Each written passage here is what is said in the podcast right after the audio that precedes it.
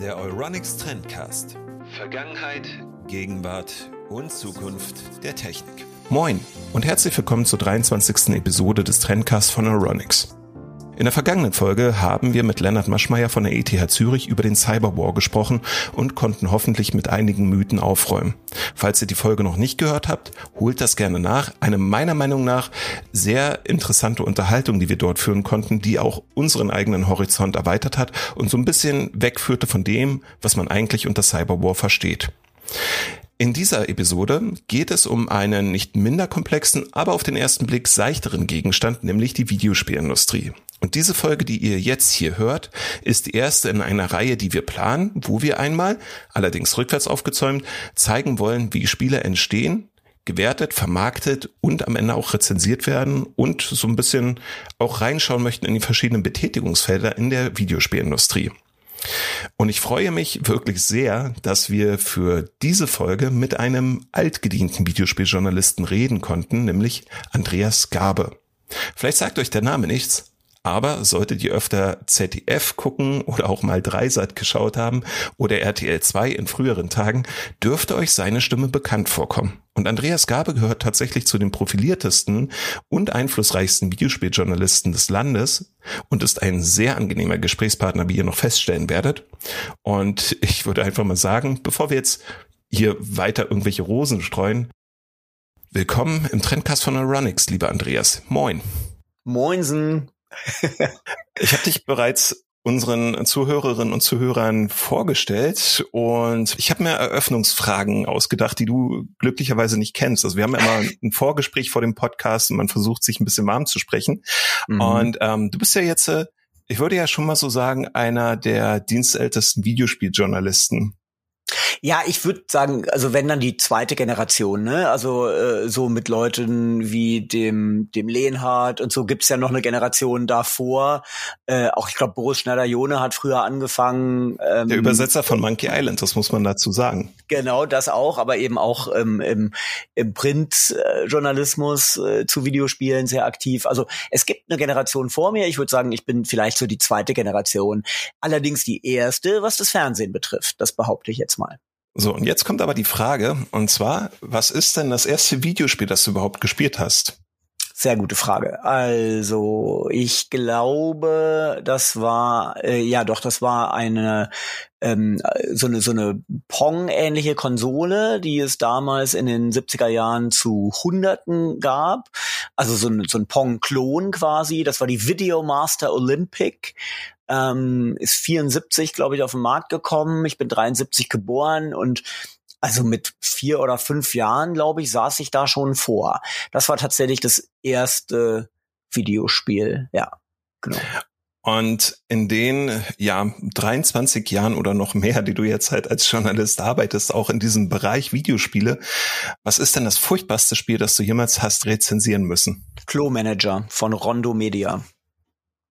so ohne zu zögern. Also da gibt's noch ein paar andere. Also äh, Rotlicht Tycoon fand ich auch also ganz ganz unsäglich. Aber ich glaube, der Klo-Manager war wirklich das das furchtbarste. Und da habe ich mir dann aber auch erlaubt zu sagen, dass es nicht das beste Spiel ist.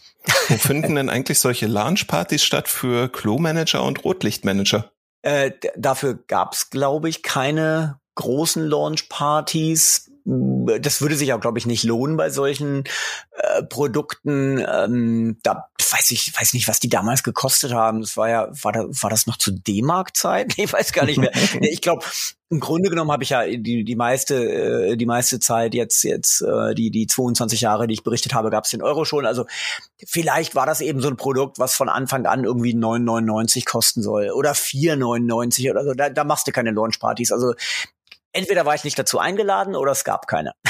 so ein typisches Produkt, das man mal so nebenher aus der Grabbelkiste mitnimmt, weil es ist ja günstig.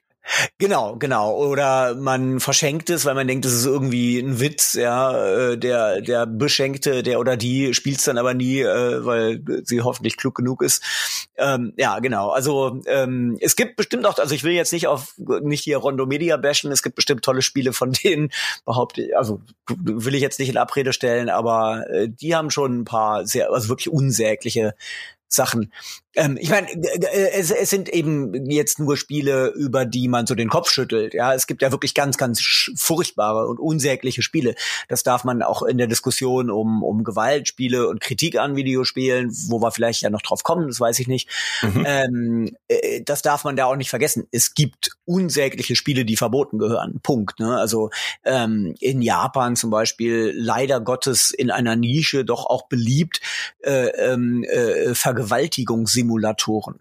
Da gab es ein Spiel, das hieß Rayplay, das gab, davon gab es, glaube ich, sogar mehrere Teile. Inzwischen Gott sei Dank verboten, aber das wurde jahrelang verkauft. Und im Grunde genommen sind das, sind das, ja, Vergewaltigungssimulatoren. Und sowas gehört natürlich vom Markt. Oder diese Atari 2600 äh, Dinger da, ähm, äh, ich weiß nicht, ob du äh, äh, Custer's Revenge ist eben auch so ein Beispiel. Das ist ein Spiel, ja. wo man sich gar nicht entscheiden kann, ist das jetzt äh, ist das ist das jetzt rassistischer, als es sexistisch ist oder umgekehrt. Also ist es einfach unsäglich und sowas gehört einfach nicht auf den Markt. Okay, es ist jetzt schon ganz schön schwere Kost. Eigentlich hatte ich mir noch eine andere Frage notiert. ja, Entschuldigung, die Frage, Antwort war jetzt äh, recht lang, aber na gut. Also unser tolles äh, Plattform-Tool hat uns verraten, dass uns auch jüngere Menschen hören. Und von daher Im, äh, bevor wir jetzt hier halt auf so schwere Kost zu sprechen kommen, wollte ich eigentlich erst einmal wissen, wie ist das denn so als Videospieljournalist? Da zockt man doch den ganzen Tag, oder? Also wenn ich die Karriere mich für diese Karriere entscheide, dann bin ich von früh bis spät eigentlich bloß damit beschäftigt, an der Konsole oder dem Rechner zu daddeln. Oder was ist denn eigentlich Videospieljournalismus? Ja, klar. Also du musst spielen, sonst kannst du über Videospiele nichts sagen oder schreiben. Ähm, äh, und natürlich ist es so, dass das Private und das Berufliche sich in so einem Job vermischen. Das, das geht gar nicht anders. Das ist aber auch bei den KollegInnen so, die über Kinofilme berichten, äh, die über Bücher berichten. Mhm. Das kann man auch alles nicht komplett in der Arbeitszeit absolvieren, weil das den Rahmen sprengen würde. Dafür kann ich auch ein großes Medium wie jetzt aktuell das ZDF oder eben früher RTL 2 äh, kann dich gar nicht dafür bezahlen äh, für jede Minute, jede Sekunde, die du ein Videospiel spielst also das geht so ein bisschen über. Äh, es muss eine Leidenschaft sein. Ergibt ja auch keinen Sinn, Videospielredakteur oder Redakteurin zu werden, wenn dir das Medium gar nicht liegt.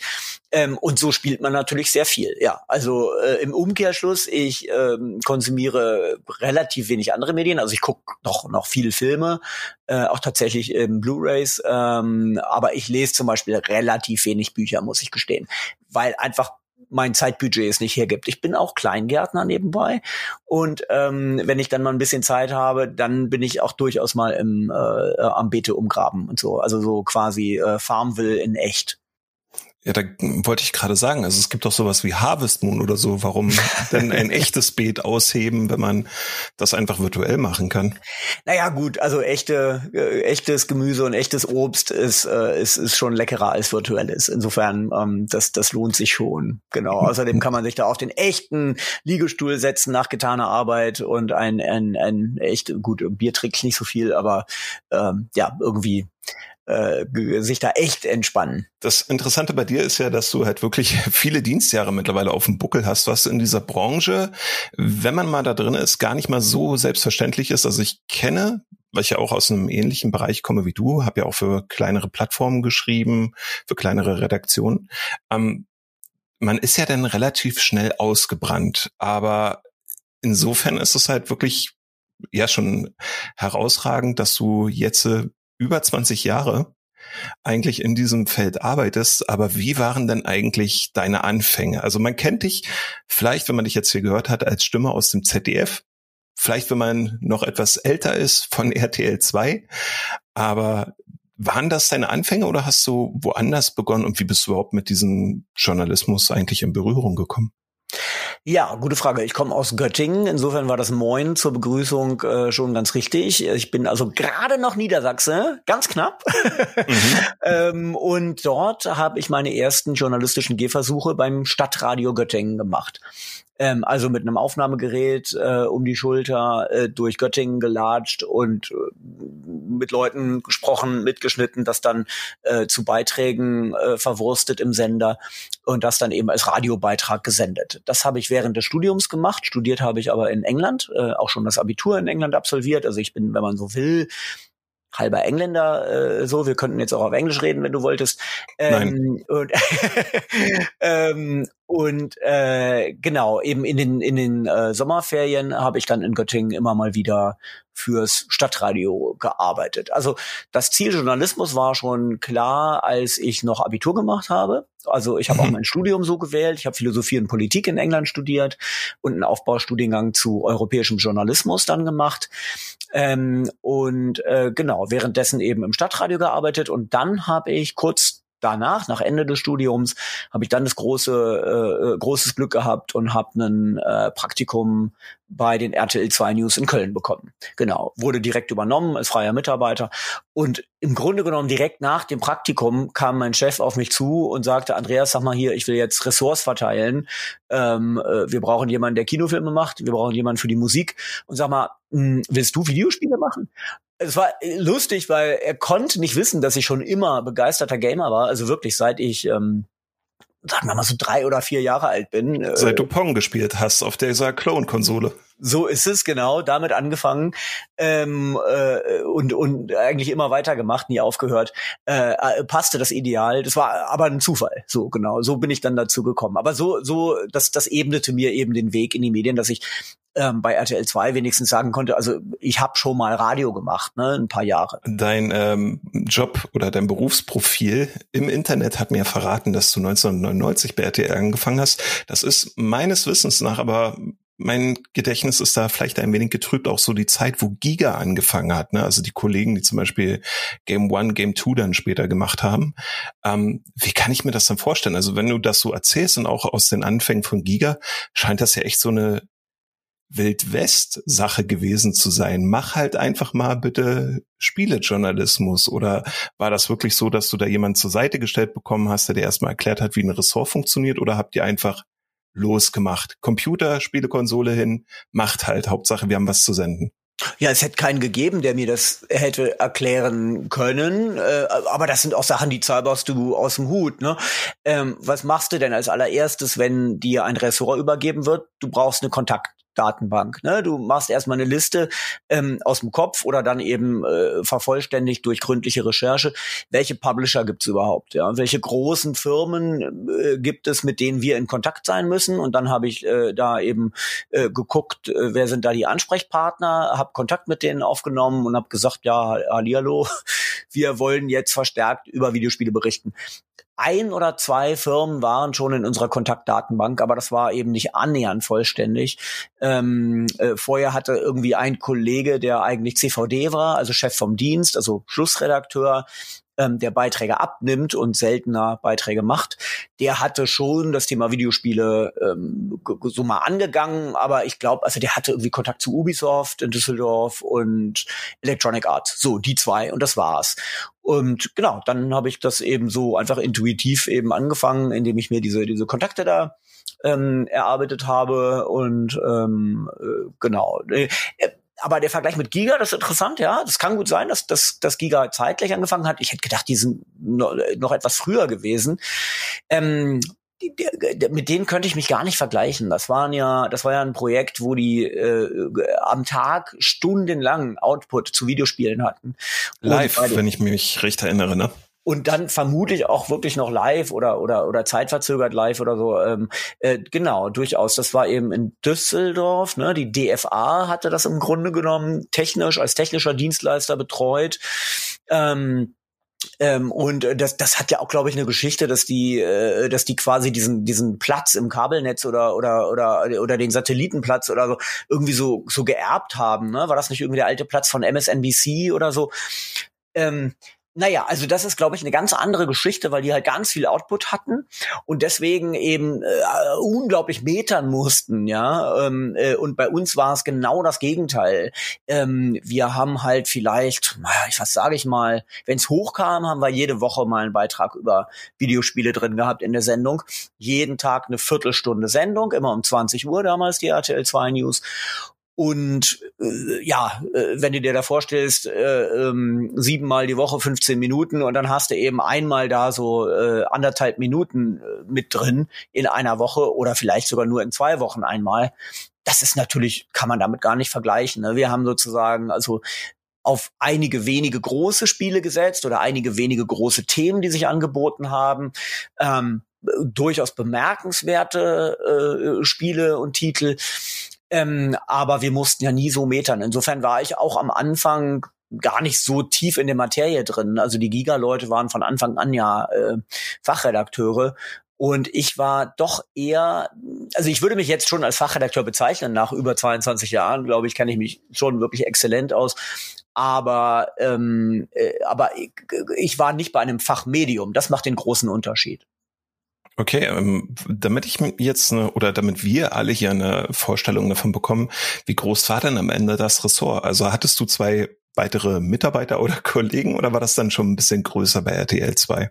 Na, gar nicht. Das war viel kleiner. Das war ein Ein-Mann-Ressort. Also du warst das Ressort. Ich war das Ressort, genau. ja, das, das klang jetzt vielleicht ein bisschen übertrieben, aber es, es war schon, das, das muss man schon so sagen, dass, dass diese Ressorts eben vergeben wurden. Auch, auch Musik war nur ein, in dem Fall tatsächlich ein Mann-Filmressort, war dann ein eine Frau-Ressort. Das wechselte aber äh, während meiner Zeit da.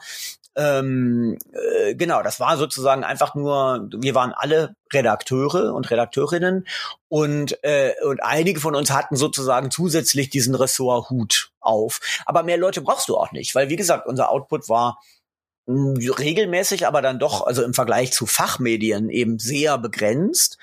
Und ähm, äh, und und naja, ich bin halt eben auch durch die Welt äh, gedüst. Ja, ich äh, äh war siebenmal für RTL 2 auf der E3, äh, war weitere Male in den USA, auch ähm, in England, in Korea, äh, vielen anderen äh, Ländern auf allen möglichen Events. Ähm, äh, und da war ich natürlich auch immer nur allein und äh, meistens hat man vor Ort dann ein Kamerateam sich besorgt, weil das ist günstiger, als ein Kamerateam mitzunehmen.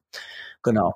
Jetzt musst du aber unseren Hörerinnen und Hörern, auch wenn wir eine Episode zur letztjährigen E3 haben, haben mhm. wir vergangenes Jahr schon gemacht, ähm, trotzdem noch mal erklären, was ist denn eigentlich die E3, weil die hast du ja jetzt sehr prominent erwähnt. Ja, pardon, natürlich. Wer es nicht weiß, der sollte es wissen. Es ist äh, die wichtigste, nicht die größte, aber die wichtigste Messe für Computer- und Videospiele ähm, äh, in der Welt seit vielen, vielen äh, Jahren. Ich glaube, sie hat irgendwann mal in Las Vegas angefangen, ganz klein, ist aber sehr, sehr früh nach Los Angeles äh, gezogen äh, und äh, nur so kenne ich sie. Ähm, ich war 2000, glaube ich, zum ersten Mal auf der E3 und dann eben 2007 meine ich das letzte Mal, welches richtig weiß, oder 2006 unsicher. 2006 ähm, war ja die Wie-Präsentation. Ich glaube, 2007 war in einem Hotel die Messe. Da hat's doch diesen Bedeutungsverlust gegeben von ein aufs andere Jahr. Ach, da wo die wo die quasi kollabiert ist, ja, war das war das schon 2007 gut möglich. Ich, ja. Wir müssen wir ja. müssen da noch mal verlinken, weil auch dazu haben wir oh so, wir haben super Content vorbereitet, als ob wir schon vor einem Jahr gewusst hätten, dass wir mit dir reden. Ähm, auch ein Riesenvideo zur E3 gemacht zur Historie, wo alle spannend ja. Marksteine im Prinzip einmal gesetzt sind. Äh, ich muss dazu sagen, also bei meinem Arbeitstempo hätte dieser Output von einem Beitrag pro Woche nicht hingehauen. Also es hat etwas länger gedauert, das zusammenzustellen. ähm, insofern finde ich das sehr, sehr, sehr spannend, was du dort erzählst. Und ein Ein-Mann-Ressort.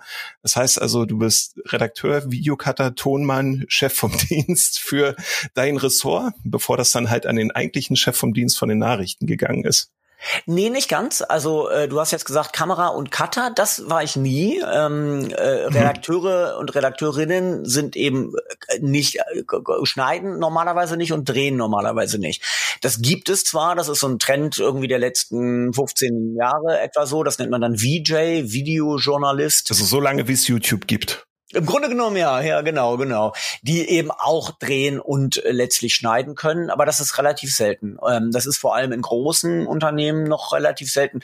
Ähm, äh, also ich habe mich nie dafür äh, begeistern können, jetzt selber Schnittsoftware und, und Kamera mir irgendwie noch, äh, noch anzueignen. Da fehlt mir einfach so ja, erstens fehlte mir die Muße und zweitens habe ich immer sehr, sehr gerne mit CutterInnen und, und, und Kameraleuten zusammengearbeitet. Das war immer äh, eine, eine, eine tolle Zusammenarbeit und die würde ja wegfallen, wenn ich das auf einmal glaube, selber machen zu können. Und ich glaube, das geht auch gar nicht so einfach. Ich meine, die, die haben das eben gelernt. Ne? Die lernen das auch jahrelang und üben es dann Jahre und Jahrzehnte lang aus. Ähm, nee, das also nicht. Aber ja, klar, also meine Arbeit war natürlich auch, äh, das ist eben entscheidend in so einem Ressort. Du hast die Kontakte äh, in die Branche. Ähm, äh, du musst schauen, welche Spiele kommen raus, welche welche Themen sind aktuell in der äh, in der Branche und das eben vorschlagen. Ne? Ähm, äh, und meistens ist die frustrierende Erfahrung, du schlägst es der Redaktion vor, zwei drei Wochen vorher. Oh, da kommt ein wichtiges Spiel, das sollten wir an dem und dem Tag machen. Und dann kriegt man keine positive Rückmeldung und am Tag selber, aber dann machen sie dich rappelig und sagen, oh ja, dieses Spiel, das brauchen wir jetzt. Wo du dann denkst, ach Leute, ich habe es euch vor zwei Wochen angeboten, hättet ihr da zugesagt, hätte ich planen können und jetzt muss ich es aus dem Hut zaubern. Äh, aber das ist natürlich, wenn ich jetzt auch stöhne, ähm, das äh, letztlich sind alle Sendungen, ob es nun das RTL, die RTL 2 News waren, wie es sie früher gab, oder eben das Heute-Journal, ähm, die 19 Uhr heute, das Morgenmagazin, das sind alles tagesaktuelle Sendungen. Und da darf man natürlich auch nicht meckern, wenn man was tagesaktuell umsetzen muss. Ja. Ja, da bin ich dann auch über einige lustige Clips gestolpert, weil 1999 ist, auch das muss man vielleicht einigen erklären, so ein ganz kritisches Jahr, ähm, in dem zum einen die Dreamcast, glaube ich, bereits erschienen ist. In Japan kam die 98 raus. Ich glaube bei uns 99, also mit einem halben Jahr Verzögerung oder so. Da müsste ich jetzt gucken.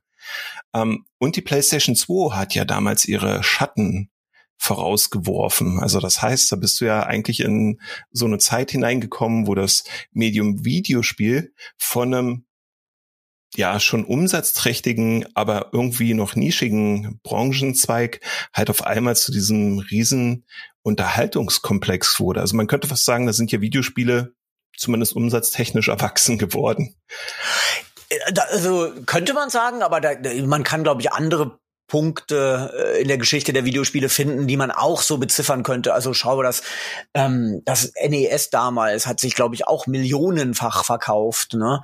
Ähm, äh, natürlich kein Vergleich zu jetzt der äh, PlayStation 1 oder PlayStation 2 oder der Wii. Ähm, aber aber doch auch ganz gut. Es ist, ich glaube, das ist schwierig, da so, ein, so einen Punkt äh, rauszufinden, wo man sagt, okay, da sind die Umsätze jetzt wirklich durch die Decke und da ist es jetzt Mainstream geworden und war nicht mehr äh, irgendwie eine Nische. Das Interessante ist ja, wenn ich da mal abschweifen darf, ähm, äh, ich gebe auch nur wieder, was ich äh, gelesen habe, was viel klügere und erfahrenere Leute geschrieben haben, ähm, äh, dass Videospiele ganz früh, also in den äh, späten 70ern und Anfang der 80er ja ähm, sehr sozusagen an eine sehr breite Zielgruppe verkauft wurden. Also vor allem an Familien, an Jung und Alt. Das war sehr breit gestreut. Und der äh, äh Videogame äh, Collapse von 1984, als als die Umsätze auf einmal zusammenbrachen und Atari eben in die Knie äh, ging. Ähm, äh, und äh, also wirklich alle alle Firmen eben äh, einen großen Umsatzeinbruch erlitten haben und auch kaum jemand mehr Videospiele kaufen wollte, weil sie kein Vertrauen mehr in das Medium äh, hatten. Ähm, danach, als man sich dann so peu à peu wieder berappelte, danach hat man gesagt, naja, wir haben jetzt nicht so viel Marketingbudget, jetzt müssen wir uns ein bisschen spezialisieren und dann erst ist man auf, auf, auf jüngere männliche Teenager hat man sich spezialisiert. Das war wohl vorher nicht so. Wie gesagt, kann ich nur wiedergeben, aber ist eine interessante, äh, eine interessante Anmerkung. Also das finde ich äh, insofern halt ganz spannend, jetzt mal hier ein bisschen aus dem Nähkästchen geplaudert, weil ich bin ja Historiker und arbeite gerade an einem mhm. Konzept für ein Buch, was Videospielgeschichte mal anders erzählt. Also wenn du heutzutage Videospielgeschichtsbuch in die Hand nimmst, heißt es, Grafik wurde besser, Spiele wurden krasser, hat sich besser verkauft und irgendwann mittendrin kommt dieser sogenannte Videospiel-Crash. Möchte ich jetzt gar nicht ausführen, warum ich sage sogenannte, aber es gibt dort mhm. mehrere Sichtweisen drauf. Aber das Interessante ist, wenn man sich dann mal damit befasst, was die Videospielindustrie im Hintergrund gemacht hat. Ne? Also ja, Atari hat nichts mehr verkauft, weil Atari war das erste Unternehmen, das zugelassen hat, dass nicht nur Atari als Konsolenhersteller Spiele produzieren darf, sondern andere Hersteller ebenfalls. Aber es gab keine Qualitätskontrolle und die Manager hatten halt Dollarzeichen in den Augen. Und das hatte ja dann erst Nintendo mit dem NES in Amerika wieder gewuppt, weil die gesagt haben, okay, also ihr könnt zwar Spiele veröffentlichen, aber nur so und so viele pro Jahr. Und es gibt äh, eine Vorabkontrolle von uns. Ihr müsst eine gewisse Punktzahl in acht Bereichen A5 Punkten bekommen, also Maximalpunktzahl fünf pro Bereich und ähm, irgendwie ab 25 von 40 Punkten veröffentlichen die das überhaupt erst und so. Das als erste kleine Anmerkung. Und was den Umsatz angeht, äh, für einen Trendblogbeitrag bei Euronics das ist jetzt vielleicht der kleine Werbeblock für unseren Blog. Ähm, blöder Satz. Naja, ähm, habe ich ein Kreativprogramm bemüht und gequält und habe ein Sammelkartenspiel mit 400 Sammelkarten aller N64-Spiele, die offiziell erschienen sind, oh, wow. äh, erstellt. Also so Top-Trumpf-mäßig, wo auch eine Zahl ist, wie viele Stück haben die eigentlich verkauft. Ja. Und das ist die, das N64 hat 35,7 Millionen oder so, glaube ich, offiziell abgesetzt an Hardware. Oh.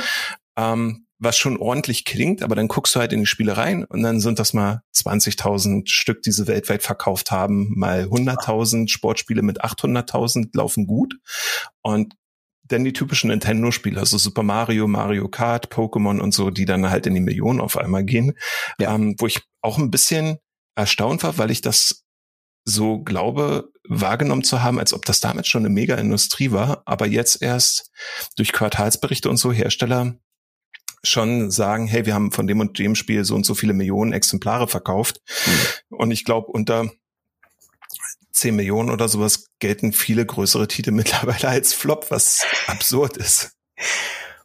Ja, vielleicht ist das noch ein bisschen übertrieben, aber du hast natürlich recht. Also die, die Stückzahlen sind, sind natürlich durch die, durch die Decke gegangen. Man erreicht jetzt ganz andere, äh, ganz, ganz andere äh, Geschichten. Es ist auch einfach etablierter vielleicht. Ne? Aber interessant, wenn du sagst, du hast dich auch mit dem, mit dem Videogame Crash beschäftigt.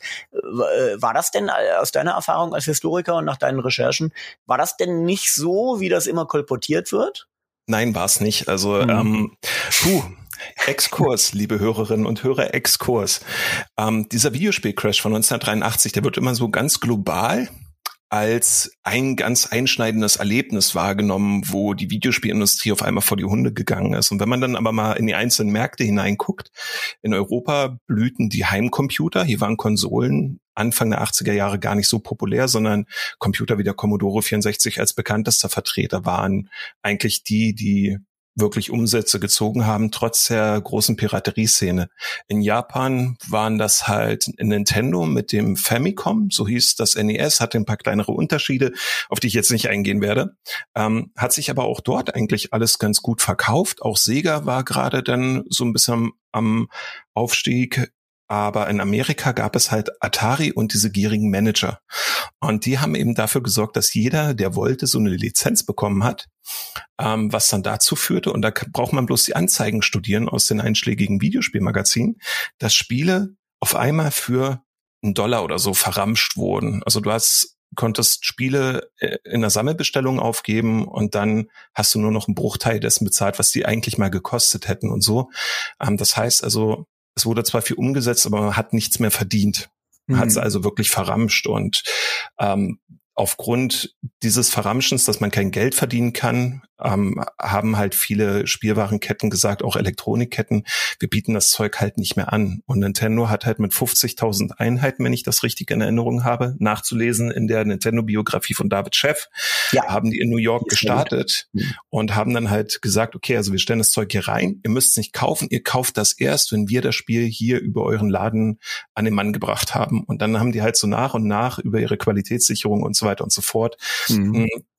Starke Fundamente gelegt für das, was bis heute eigentlich in der Videospielindustrie gang und gäbe ist, dass man halt dafür sorgt, dass ein Spiel eine gewisse Qualität hat und attraktiv ja. für Menschen ist. Davor hat man sich einfach keine Gedanken gemacht.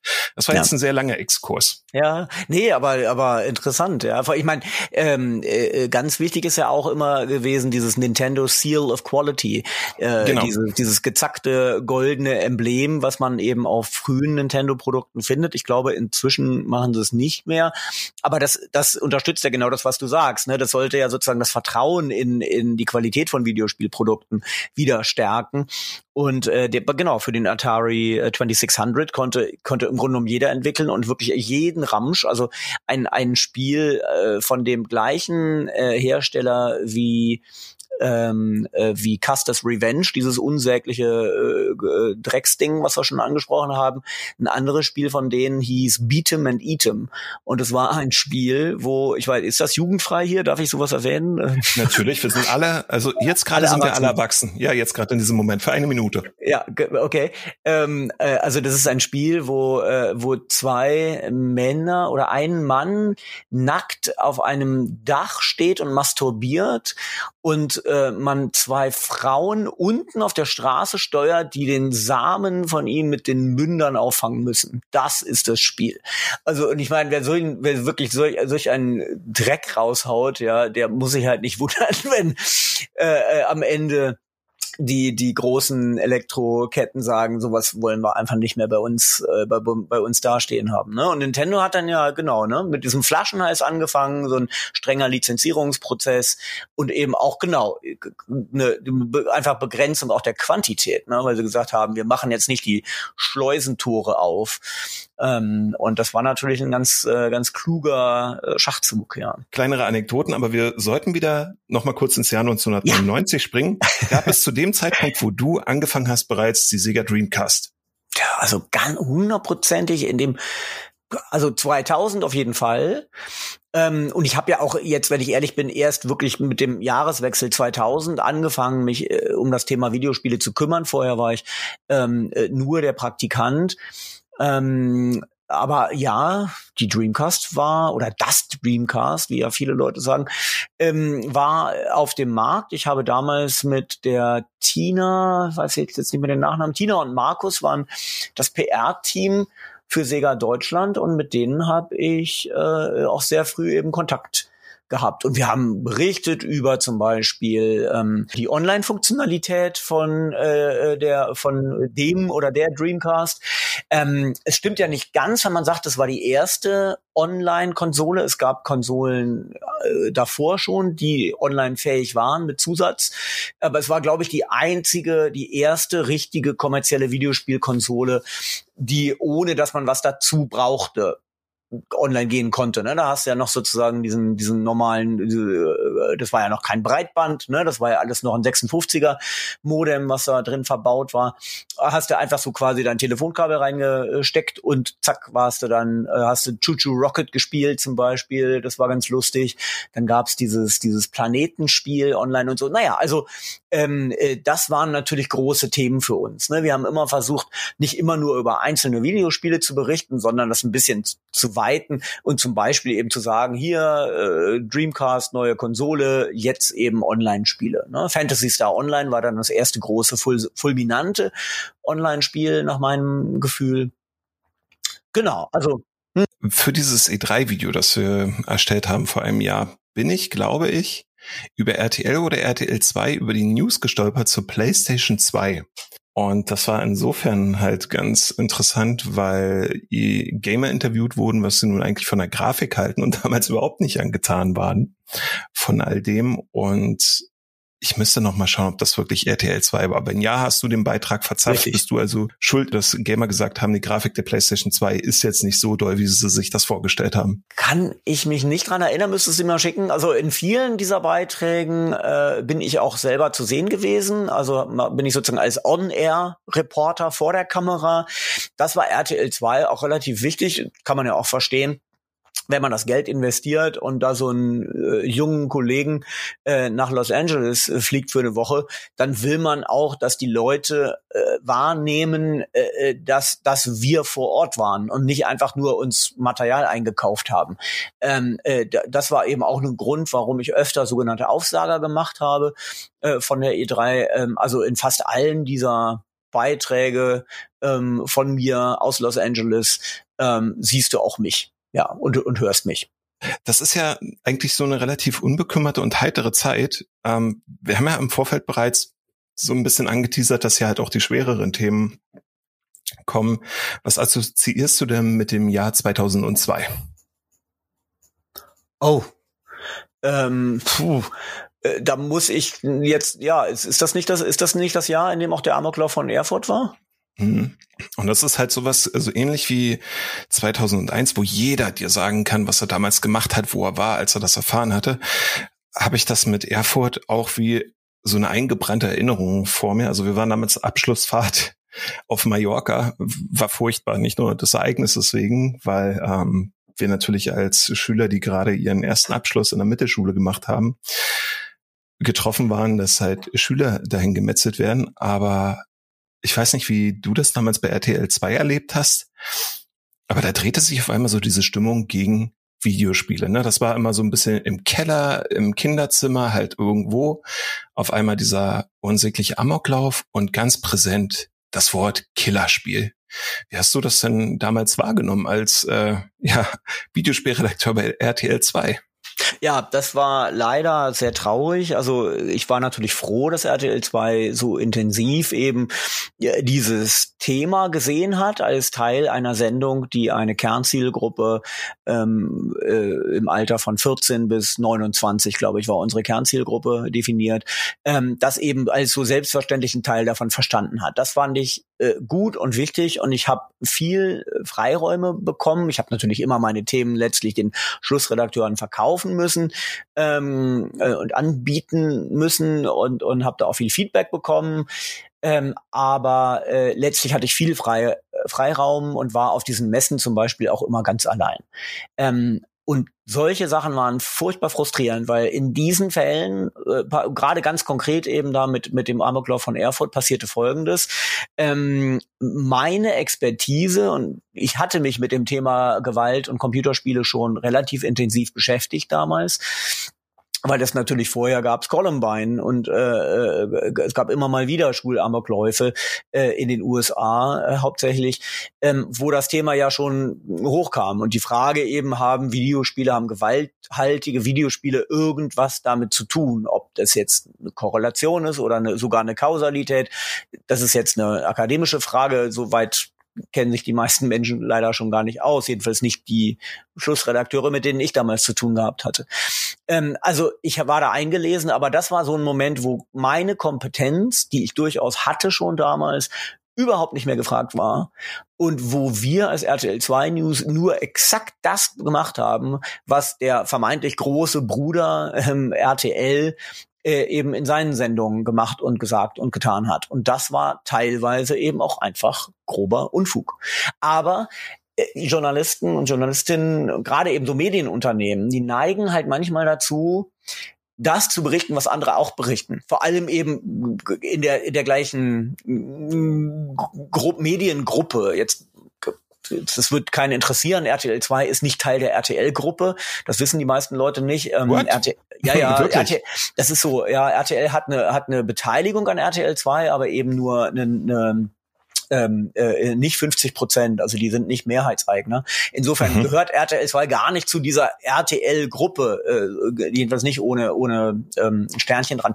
Aber natürlich waren wir äh, in der Zeit, in der ich bei den RTL 2 News war, wir waren auf dem RTL-Gelände in Köln-Junkersdorf ähm, und äh, wir hatten Kontingent, wir hatten äh, Kooperationsverträge ähm, äh, mit RTL. Wir haben also sozusagen in RTL-Schnittplätzen geschnitten mit RTL-Cuttern und Cutterinnen. Ähm, äh, und ja, und letztlich hat RTL natürlich auch Einfluss auf unsere Sendung. Das muss man auch so äh, auch so sagen. Und genau, also in solchen Fällen äh, war dann klar, ja, natürlich, der Robert Robert Steinhäuser ist, glaube ich, richtig, ne? Oder verwechsel ja. ich jetzt was? Robert Steinhäuser, der der der Attentäter, ähm, hat Counter-Strike gespielt. So, da, weil das sagt RTL und das sagen alle anderen auch und äh, Counter-Strike ist deswegen, ne, hat damit irgendwie zu tun und das ist ja auch klar, wenn man Gewalt spielt am Computer, dass man dann irgendwie zu Gewalt im echten Leben neigt. Das ist doch so, das ist doch so intuitiv und wie kannst du da was anderes behaupten? Das war also für mich, weil du mich fragtest, wie ich mich damals gefühlt habe, das war unglaublich frustrierend, dass in, in sozusagen in, in, in ruhigen Zeiten bei bunten Themen und harmlosen Themen meine Kompetenz durchaus gefragt war.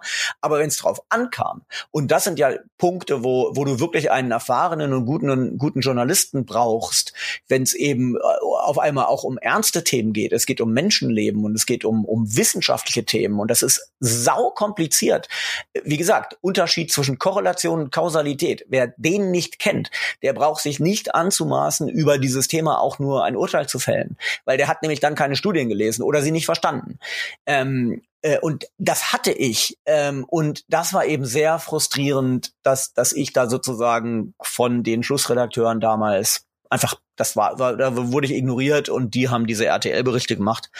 Und interessant ist eben auch, ähm, ein Jahr später oder anderthalb Jahre später kam der Abschlussbericht raus.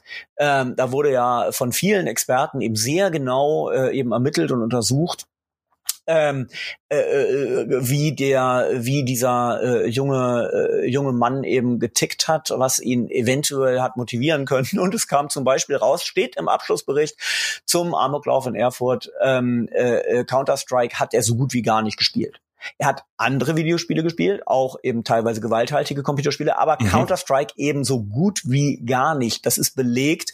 Und äh, das haben aber eben Dutzende große Medien alle berichtet und, und keiner fühlte sich dann genötigt, das, das auch irgendwie gerade zu rücken. Also ich erinnere mich daran, weil ich bin ja nur ein paar Jahre jünger als du, das darf man ja hier mal sagen. Ansonsten wäre es auch ein noch kürzer. es gibt quasi keinen. Das ist innerhalb der Redaktion auch groß besprochen, weil wir haben einen äh, Beitrag zum Bartwachstum und da bin ich immer derjenige, der ah. als Prügelknabe herhalten muss äh, mit dem Flaum. Aber jedenfalls wäre es, wäre ich in deinem Alter auch ein Armutszeugnis, wenn ich 2002 meinen ersten Schulabschluss gefeiert hätte. Also insofern, aber ähm, wir haben das damals aus einer anderen Perspektive wahrgenommen, haben das halt ähm, in einem Saal innerhalb des Hotels gesehen, haben auch bei RTL die hm. Berichterstattung, weil das war der Sender, der voreingestellt war auf Mallorca. Und dann die Zeitung. Warum wundert mich das nicht? Entschuldigung. Es, es, es, kommt, es kommt ja noch besser. Dann haben wir halt die Zeitung gekauft am nächsten Tag und das war halt nicht die Frankfurter Allgemeine oder so, sondern das war halt die Bild. Und die wusste natürlich dann halt auch schon einen Tag später, dass er nicht nur Counter-Strike gespielt hat, sondern hat seine Schule nachgebaut im Editor und hat damit trainiert, die Wege und wo seine Opfer hinlaufen und so. Also es war für uns, die wir wirklich viel gespielt haben, halt auch dieses brutale Kruppzeug, ähm, war das komplett unverständlich und unsere Eltern haben damals mit uns darüber gesprochen, wie wir denn zur Gewalt stehen, ob wir Aggressionen empfinden und so. Also es gab richtig finstere Gespräche zu Hause, die wenig mit dem zu tun hatten, was wir damals als Hobby ähm, ausübten. Und wo du ja Experten genannt hattest, da kam meine persönliche Nemesis auf den Plan. Und weißt du, wer das ist? Ja, natürlich Christian Pfeiffer vom Kriminologischen Forschungsinstitut äh, in Hannover, wenn ich das richtig weiß. Genau, vom Kriminolo Kriminologischen Forschungsinstitut Niedersachsen, der mit seiner Frau nachweislich halt nicht nur absurde Studien in Auftrag gegeben hat oder durchführte, sondern halt auch regelrechte Falschaussagen tätigte, wie Warcraft sei halt was, was im Weltkrieg spielen würde oder so. Oder so. Also ganz prominente Geschichten. Und, ich glaube, ähm, du meinst nicht seine Frau, ich glaube, du meinst seine Schwester. War das seine Schwester? Das war seine Schwester. Und die war nämlich noch weniger ähm, qualifiziert, irgendwas dazu zu sagen, weil die hatte irgendwie nur mal für kurze Zeit eben ihm zugearbeitet. Also im Grunde genommen, die hatte, die hatte noch weniger Qualifikation als er. Er ist nun Kriminologe und das nun, äh, also auch glaube ich mit mit mit vielen vielen Berufsjahren. Ähm, äh, aber Christian Pfeiffer hat auch immer und ohne und ganz unverhohlen zugegeben, dass er noch nie ein Videospiel gespielt habe und auch gar nicht wolle. Das all sein Wissen von diesem Medium ihm also von anderen Leuten, die für ihn gespielt haben teilweise oder von Leuten, die er einfach kannte, zugetragen wurde. Solche Leute haben damals ähm, über haben sozusagen die Meinungsführerschaft über dieses Medium in den großen deutschen Medien übernommen und wenn du sagst, das war deine Nemesis, äh, dann kann ich das sehr nachvollziehen. Das ist, ist, es ist traurig, dass damals niemand kompetenteres ähm, äh, in, in Sendungen eingeladen wurde und seinen Blödsinn da verbreiten durfte. Also da, kommt, da kommen wir dann noch drauf, weil es, ja. es gibt es gibt so einen Kipppunkt, der kommt dann aber ein bisschen später. Da hatte ich dann endlich auch mein Abitur. Also wir müssen dann noch mal ein paar Jahre in die Zukunft springen. Es ist hier munteres Jahreshopping Gerne. und zwar von 2002 von diesem wirklichen Tiefschlag, wo viel und falsch über Spiele berichtet wurde und sich irgendwie auch viele Medien gar nicht so richtig damit auseinandersetzen wollten in der Tiefe, sondern gewisse ähm, Meinung halt bestätigen. Das war damals unser Gefühl, das wir halt hatten. Und meinem Empfinden nach hat sich das erst so richtig gelegt, als 2006 eine furchtbar weiße und furchtbar tolle Fuchtelkonsole angekündigt wurde, die auf einmal in fast jedes Familienwohnzimmer Einzug gehalten hat. Also wir reden natürlich von der Nintendo Wii, wo ich dann das erste Mal, da war ich dann ähm, gerade im Abitur, und habe schon für einen Videospielhändler gearbeitet, aber das erste Mal mitbekommen habe, dass Videospiele ähm, eine sehr breite Bevölkerung ansprechen können, so wie damals die Atari-Spiele. So Zirkelschluss, ne? Also wie war das dann äh, 2006 auf der E3? Das würde mich tatsächlich mal interessieren von jemandem, der da war. Jetzt muss ich mal überlegen. Äh, ich glaube, die, die Konsole, war die nicht schon 2005 auf der E3 gezeigt worden. Also es gab diese, es gab diese, die, äh, diese Pressekonferenz, auf denen ich auch tatsächlich eben äh, in dieser Zeit immer präsent wirklich vor Ort war. Da mhm. hat der Iwata, der damalige äh, Nintendo-Präsident, der vierte Präsident von Nintendo und leider eben schon viel zu früh ähm, gestorben, ähm, da hat er quasi aus der Jackentasche die, die Konsole geholt und die Konsole hochgehalten und gezeigt. Und alle staunten, wie klein die Konsole ist, weil im Allgemeinen dachte man, naja, Konsolen werden immer größer, weil sie auch immer leistungsfähiger werden und werden müssen. Nicht so die Wii. Ähm, und äh, den Controller hat er aber eben noch nicht zeigen wollen und hat aber gesagt, der Controller wird was Besonderes. Irgendwie so. Ähm, und da bin ich mir nicht so sicher, ob das 2005 war. Ich, ich glaube, es war andersrum. Das zuerst die Konsole zuerst. Nein, nein, nein, nein, auf keinen Fall.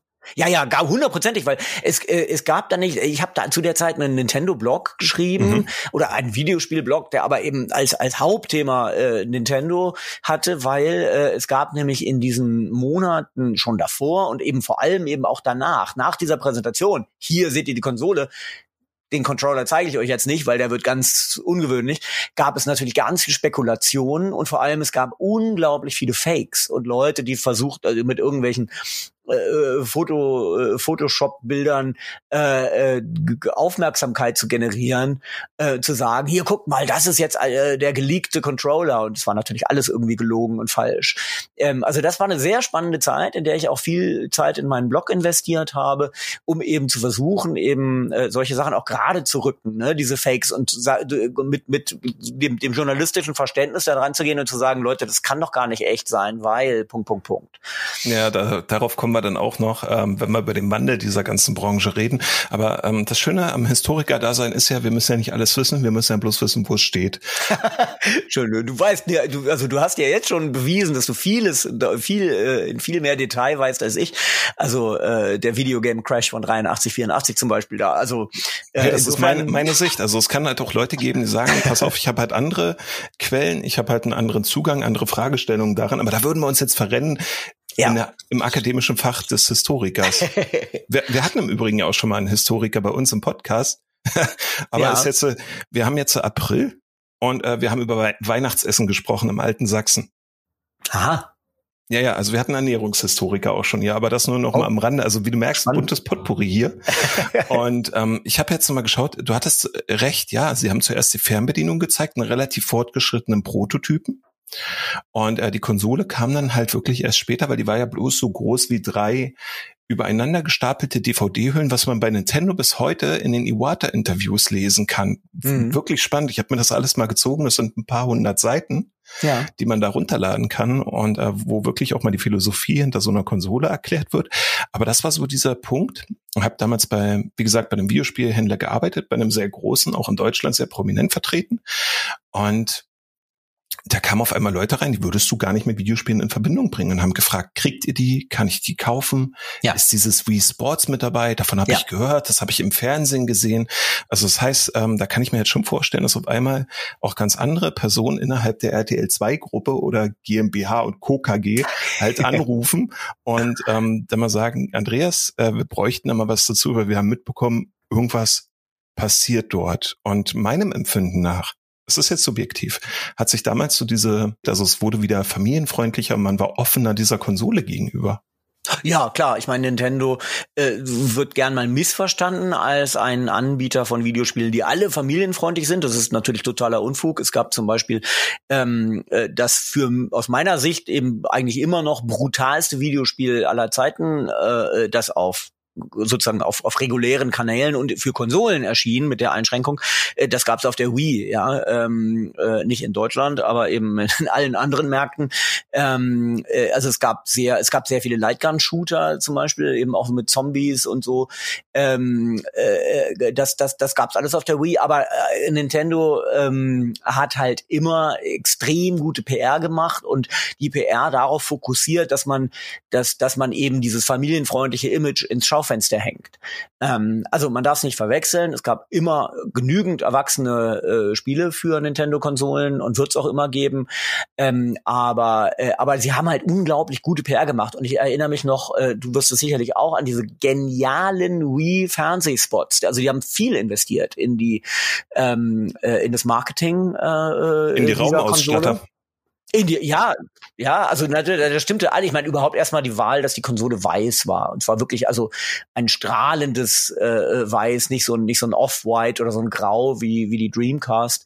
Mm, und ähm, glatt lackiert. Ein gelacktes, genau, ein gelacktes Weiß, ähm, eine kleine Konsole, die auch nicht so mächtig wirkte, sondern so schmal und niedlich und leicht in dein äh, in dein TV-Setup zu äh, integrieren äh, und dann eben diese brillanten Spots, wo ich glaube mit Smart, die Wii gebrandet waren, zwei japanischstämmige oder tatsächlich Japaner äh, äh, mit mit äh, dem ähm, Controller äh, in der Hand einfach bei Leuten klingelten, äh, diesen Controller präsentierten und sagten, "We came to play."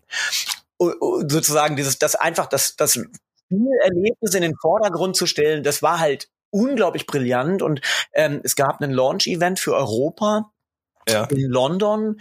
Das war auch legendär. Ich weiß nicht, wie viel Geld die Nintendo da rausgehauen hat, aber jeder Cent war es wert. Ähm, äh, da haben sie Wii Sports und vor allem Wii Sports Tennis in den Vordergrund gestellt und ähm, sie haben äh, ähm, sie haben äh, Tim Henman äh, und ich glaube Greg Rosetsky hieß der Kollege, also zwei der damals Erfolg die erfolgreichsten britischen Tennisspieler, äh, die auch glaube ich in der Weltrangliste relativ erfolgreich waren, die haben sie dafür gewonnen und die haben sie da Wii Sports Tennis spielen lassen, haben jedem Journalisten, jeder Journalistin, die äh, das besucht hat, irgendwie noch eine spezielle Uhr geschenkt. Ähm, also es war ein Riesenevent und also das Marketing der Wii war halt äh, war unbezahlbar, war sehr aufwendig, sehr teuer, aber hat exzellent funktioniert und deswegen äh, ist goldrichtig, was du sagst. Die Wii hat natürlich Videospielen äh, nachhaltig noch noch mal ein ganz anderes, viel positiveres Image gegeben, gerade nach diesen ähm, äh, nach diesen Amokläufen im Vorlauf, ja.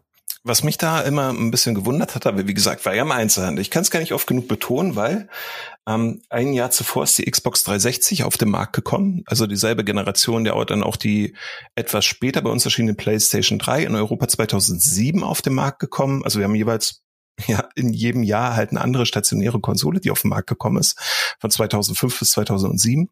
Und ähm, diese beiden die man eigentlich vorab zugetraut hätte, halt jetzt Nintendo wirklich zu zerstören, würde ich jetzt einfach so martialisch ausdrücken, die sind einfach nicht aus dem Pushen gekommen. Also ja, die Grafik war nett und war erheblich fortschrittlicher als bei der Wii, aber irgendwie waren die Spiele halt nicht so hip und angesagt. Das hat sich dann, glaube ich, erst ähm, so nach und nach ein bisschen wieder verändert, auch weil die sich auf ihre Kernkompetenzen wieder beschränkt haben oder also Xbox und PlayStation.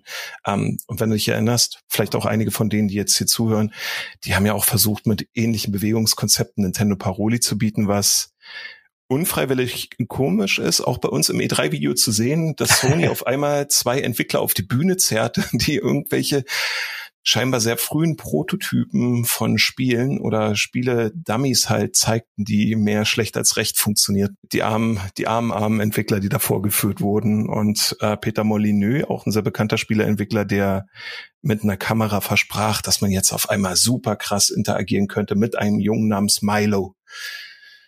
Das war ähm, auch krass. Also da hat, da wurden Sachen versprochen, die konnten ja einfach gar nicht einhalten. Aber zwischen diesen dass die Konsolen auf den Markt kommen und irgendwelche Accessoires noch dazu, die der Wii dann Paroli bieten, hast du ja auf einmal die Sendergruppe gewechselt. Du bist ja weg von ja. RTL, habe ich gelesen. Warum? Hat's dir nicht mehr gefallen oder? Ja, also ich war immer sehr froh, dass ich da viel Freiraum hatte und ich bin auch eben RTL 2 sehr dankbar, dass sie mich da überall hingeschickt äh, haben durch die Welt und ich eben viel berichten durfte. Aber zu meinen privaten Sehgewohnheiten, äh, was Nachrichten betrifft, ähm, äh, das waren schon immer die öffentlich-rechtlichen. Ähm, äh, ich habe also nie selber RTL aktuell oder sowas gesehen. Ähm, und ich persönlich hätte jetzt auch wenn mich jemand gefragt hätte damals auch, was ist die wichtigste oder die, die, die beste Nachrichtensendung, wenn man nur eine guckt, Ähm, äh, man sollte natürlich grundsätzlich mehr gucken als nur eine, aber hätte man mir die Frage damals gestellt, hätte ich die RTL 2 News nicht empfohlen, weil es keine Sendung ist, die sozusagen ausreichend informiert. Ähm, ich hätte, äh, ich weiß nicht, die Nachrichten im Deutschlandfunk empfohlen oder das Heute-Journal oder die Tagesthemen. Ähm, äh, also das entsprach mehr meinen privaten Sehgewohnheiten schon mal. Und, ähm, äh, und dann gab es natürlich auch noch noch noch andere Gründe. Also ähm, meine äh, Lebensgefährtin war vor mir von Köln nach Frankfurt gezogen, ähm, wurde nämlich Spieleentwicklerin. das darf ich schon mal vorweggreifen. Ja, also wir sind eine eine sehr eine richtige Videospielfamilie. Ähm, der Sohn spielt auch natürlich seit er hm, zwei Jahre alt ist recht intensiv. Hat er denn ein altes Pong-Spiel bekommen? Nee, das nicht. Obwohl er würde gerne, glaube ich, das würde er, würde er durchaus zocken. Der zockt auch gerne mal Pac-Man oder sowas. Also so die ganz alten äh, Dinger, Aha. das macht er schon.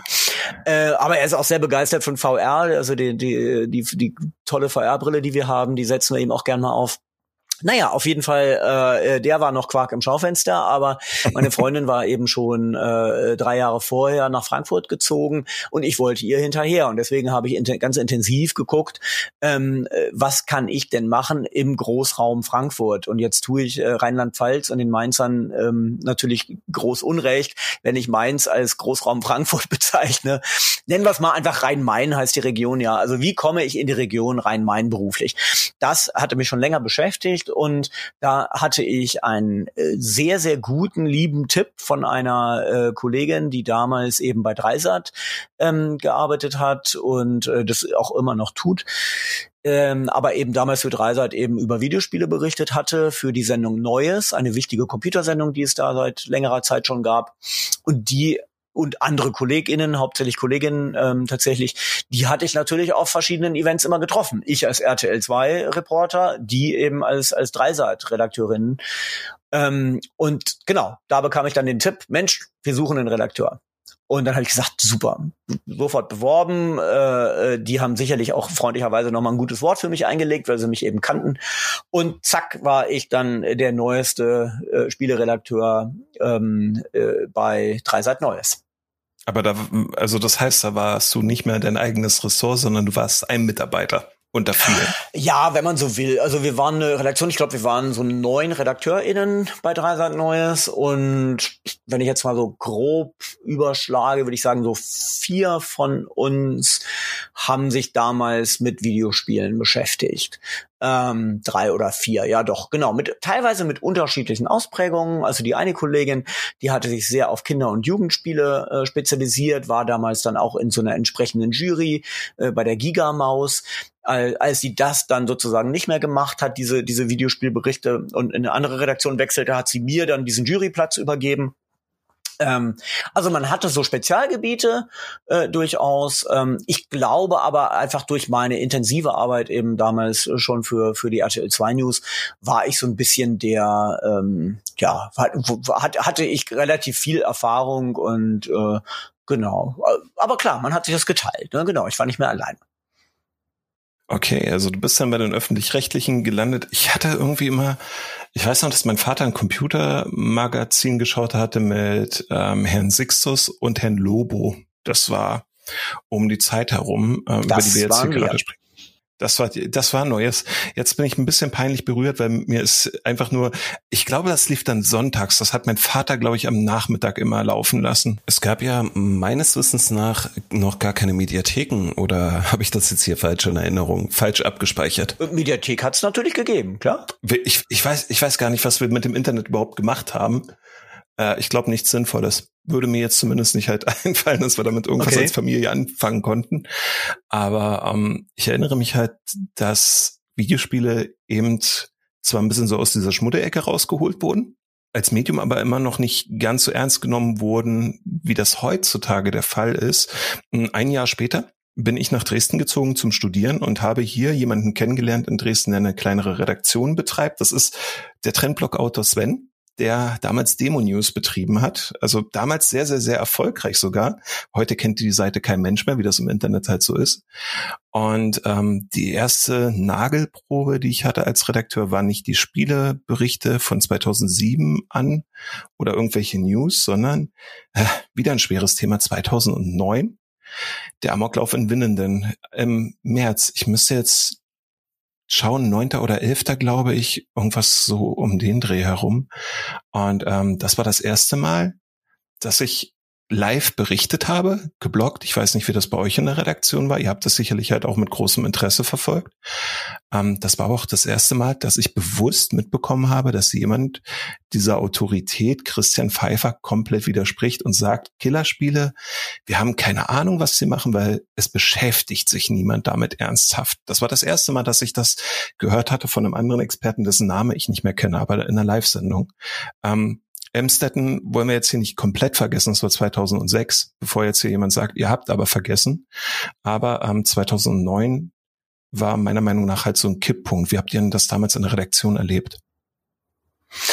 Das war für gerade für mich besonders ähm, äh, war das sehr bewegend, ähm, denn ich hatte schon vorbereitet, also vielleicht ganz kurz dazu, ähm, bei Dreiseit Neues war es so, wir neun äh, RedakteurInnen ähm, hatten immer turnusmäßig mal den äh, Schlussredakteurshut auf und haben dann eben Sendungen geplant, ähm, äh, waren dann für die ganze Sendung verantwortlich, 30 Minuten immer jeweils.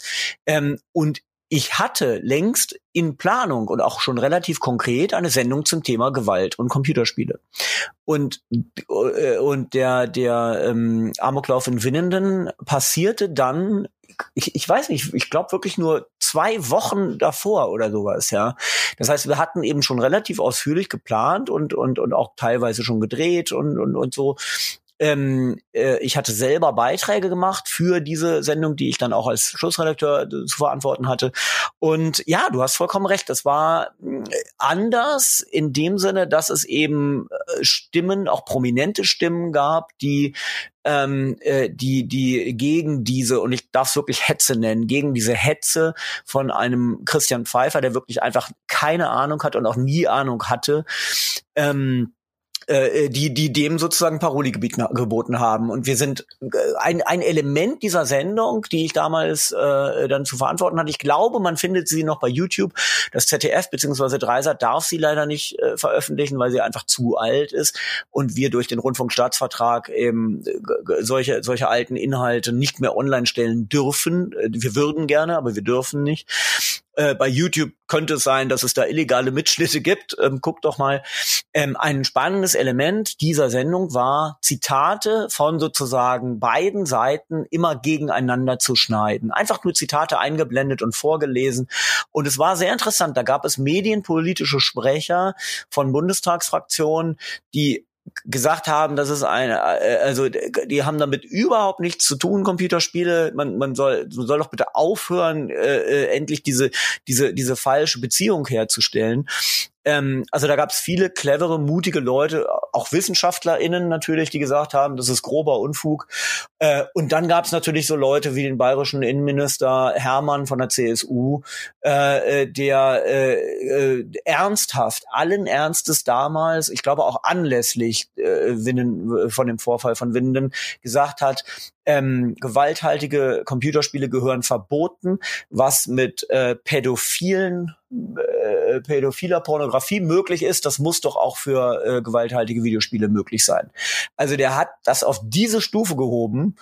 Ähm, und äh, der gute Mann ist immer noch Politiker. Da fragt man, also gut, ich meine, in anderen Bereichen mag der Mann ja kompetent sein, aber ähm, äh, aber wirklich, da waren, das war, das war wirklich eine Schlacht der äh, der der Sichtweisen, sage ich mal. Ne? Ähm, ähm, da gab es eben viele Leute, die sich sehr prominent zu dem Thema geäußert haben entweder hoffnungslos inkompetent oder eben mahnend vorsichtig. Das stimmt. Ja.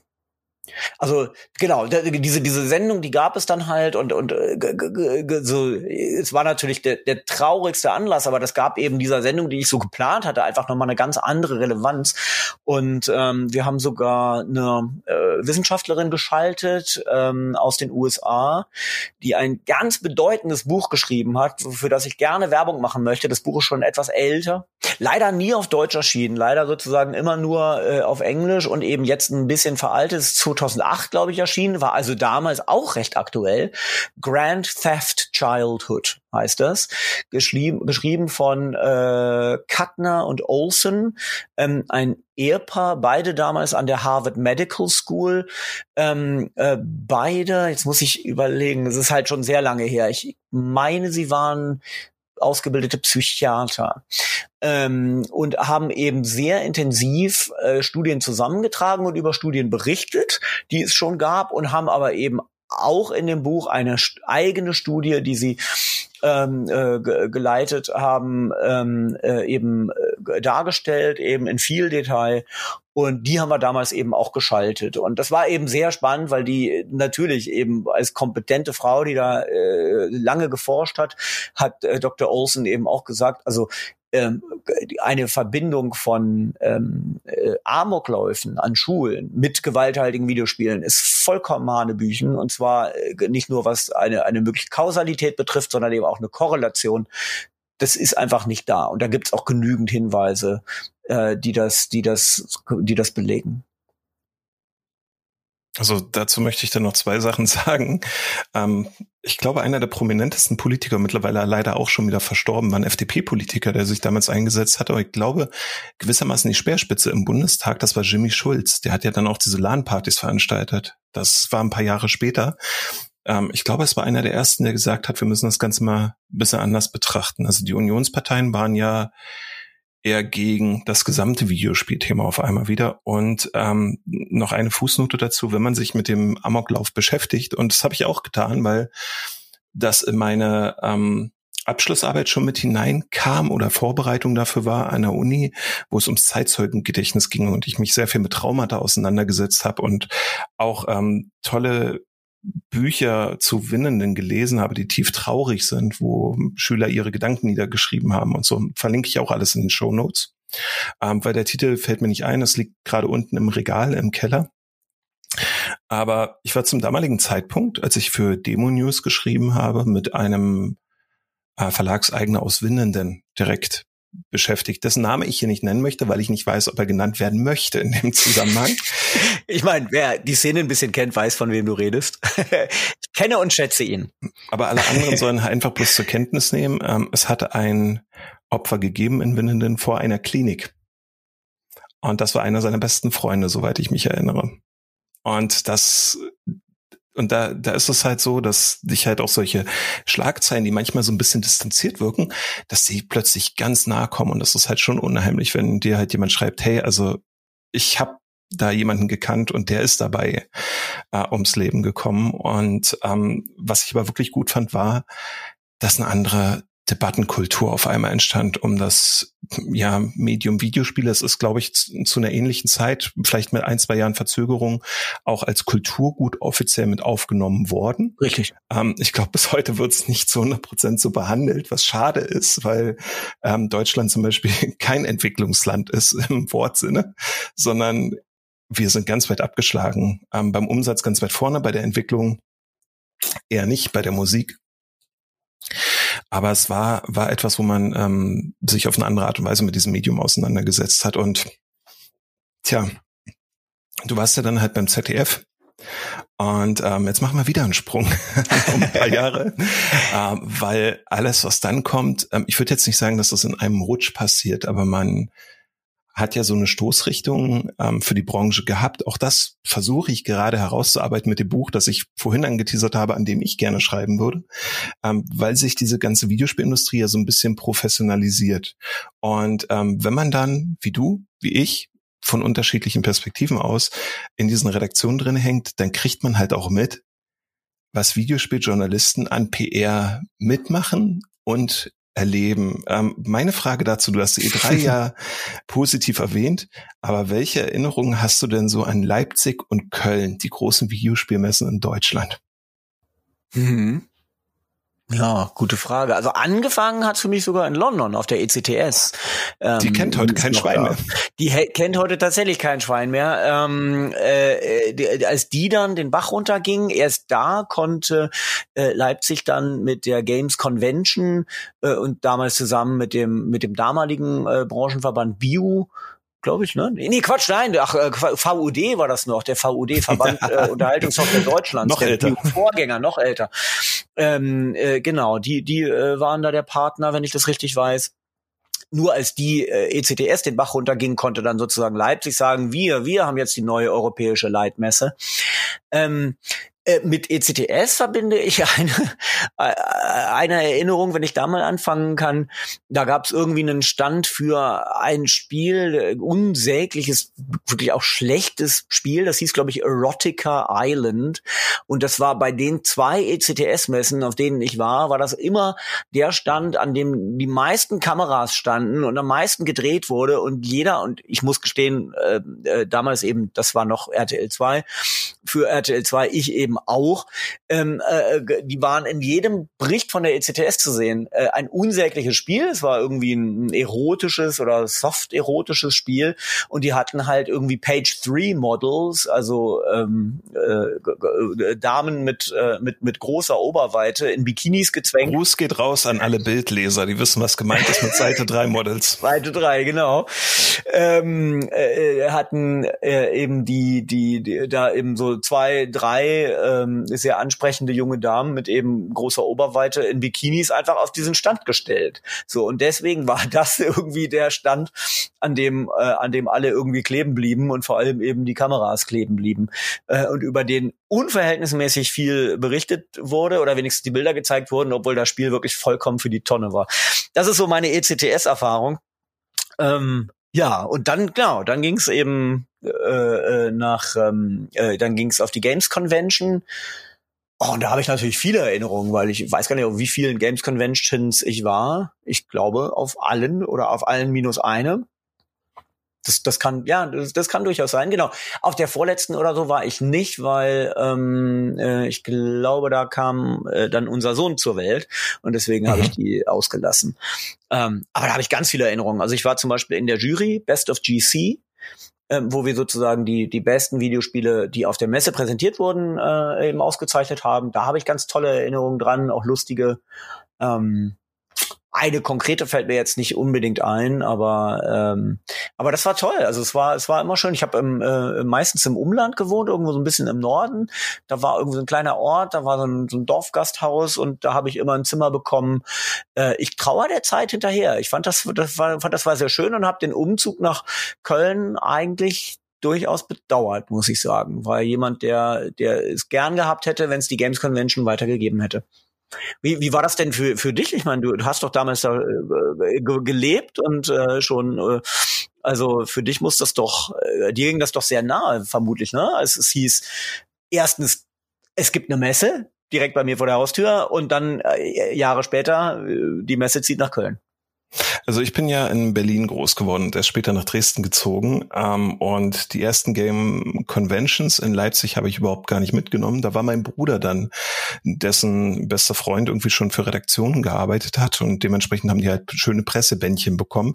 Waren auch komplett freigestellt von jeglicher Redakteursarbeit, weil auch vielleicht kommen wir dann auch gerade bei Köln noch darauf, was es bedeutet, auf einer Messe zu arbeiten. Ähm, und jetzt werden vermutlich die meisten, wenn ich dieses Segment eingesprochen habe, diesen Podcast angewidert abdrehen. Weil ich war Redakteur, ich habe gratis Spiele bekommen in der ersten Redaktion. Es gab Reichweite, man hat Feedback bekommen, man hat im Spielehandel gearbeitet. Es war alles total geil, man kriegt die Presseausweise. Ich habe vor dem Zentralstadion gekämpft, das war damals noch möglich, das fand ich auch cool irgendwie. Und ähm, ich bin dort rein und habe mich gefühlt wie Gott.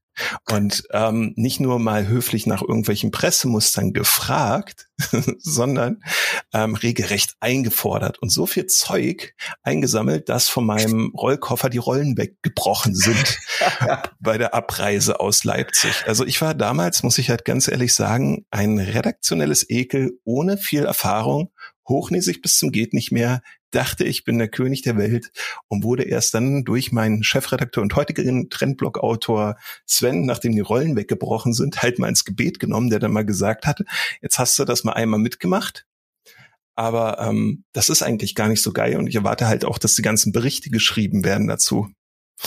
Und ähm, das hat mich ziemlich geerdet, und überhaupt erstmal vor Augen geführt, dass so eine Messe eben keine einzige Party ist, wo es genügend Redakteure gibt, die das heute noch so sehen, sondern knallharte Arbeit. Und wenn ich jetzt so diesen Direktvergleich mache, die Distanz Leipzig-Köln, die hat mir nie was ausgemacht. Weil ich fahre gerne Zug. Ich bin auch ganz gerne auf Reisen. Ähm, was mich aber wirklich stört, ist, in Leipzig hattest du die Hallen, wo die Aussteller waren, für die Redakteure und das Pressecenter, wo du in Ruhe tippen konntest, gleich nebenan, während du in Köln von den Hallen für die Redakteure und für die Firmen, also nicht die normalen Messerhallen, ähm, einmal quer durch den gesamten Hauptgang musst, damit du ins Pressecenter gekommen bist. Ich glaube, das werden die auch nie ändern. Das ist halt so das Layout, ne? Ja, ja, ja. das stimmt.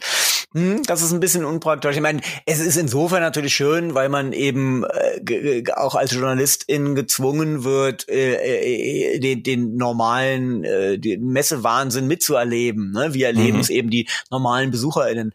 Ähm, äh, insofern, äh, vielleicht ist das ja auch ganz okay, aber es liegt natürlich einfach am Layout. Da hast du schon recht. Ähm, es, es, es könnte ja, es gibt ja immer mal wieder Gerüchte, ob die Messe nicht nochmal umzieht. Und wenn sie das täte, dann wäre durchaus hier Frankfurt, äh, äh, glaube ich, ein ganz heißer Kandidat, so wie Frankfurt damals ein heißer Kandidat war, um äh, Leipzig zu beerben.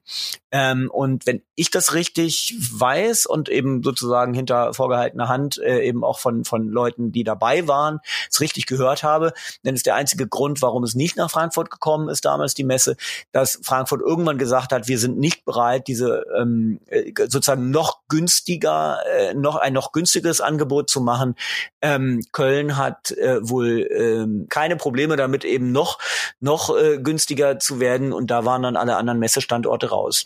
Ähm, so, so habe ich's mal gehört. Ich kann nicht, mich nicht dafür verbürgen, aber äh, also was ganz klar war, Frankfurt war ganz heiß im Rennen, wollte die Messe dringend haben und ist dann aber irgendwann abgesprungen und hat gesagt, da gehen wir jetzt nicht mehr mit, preislich.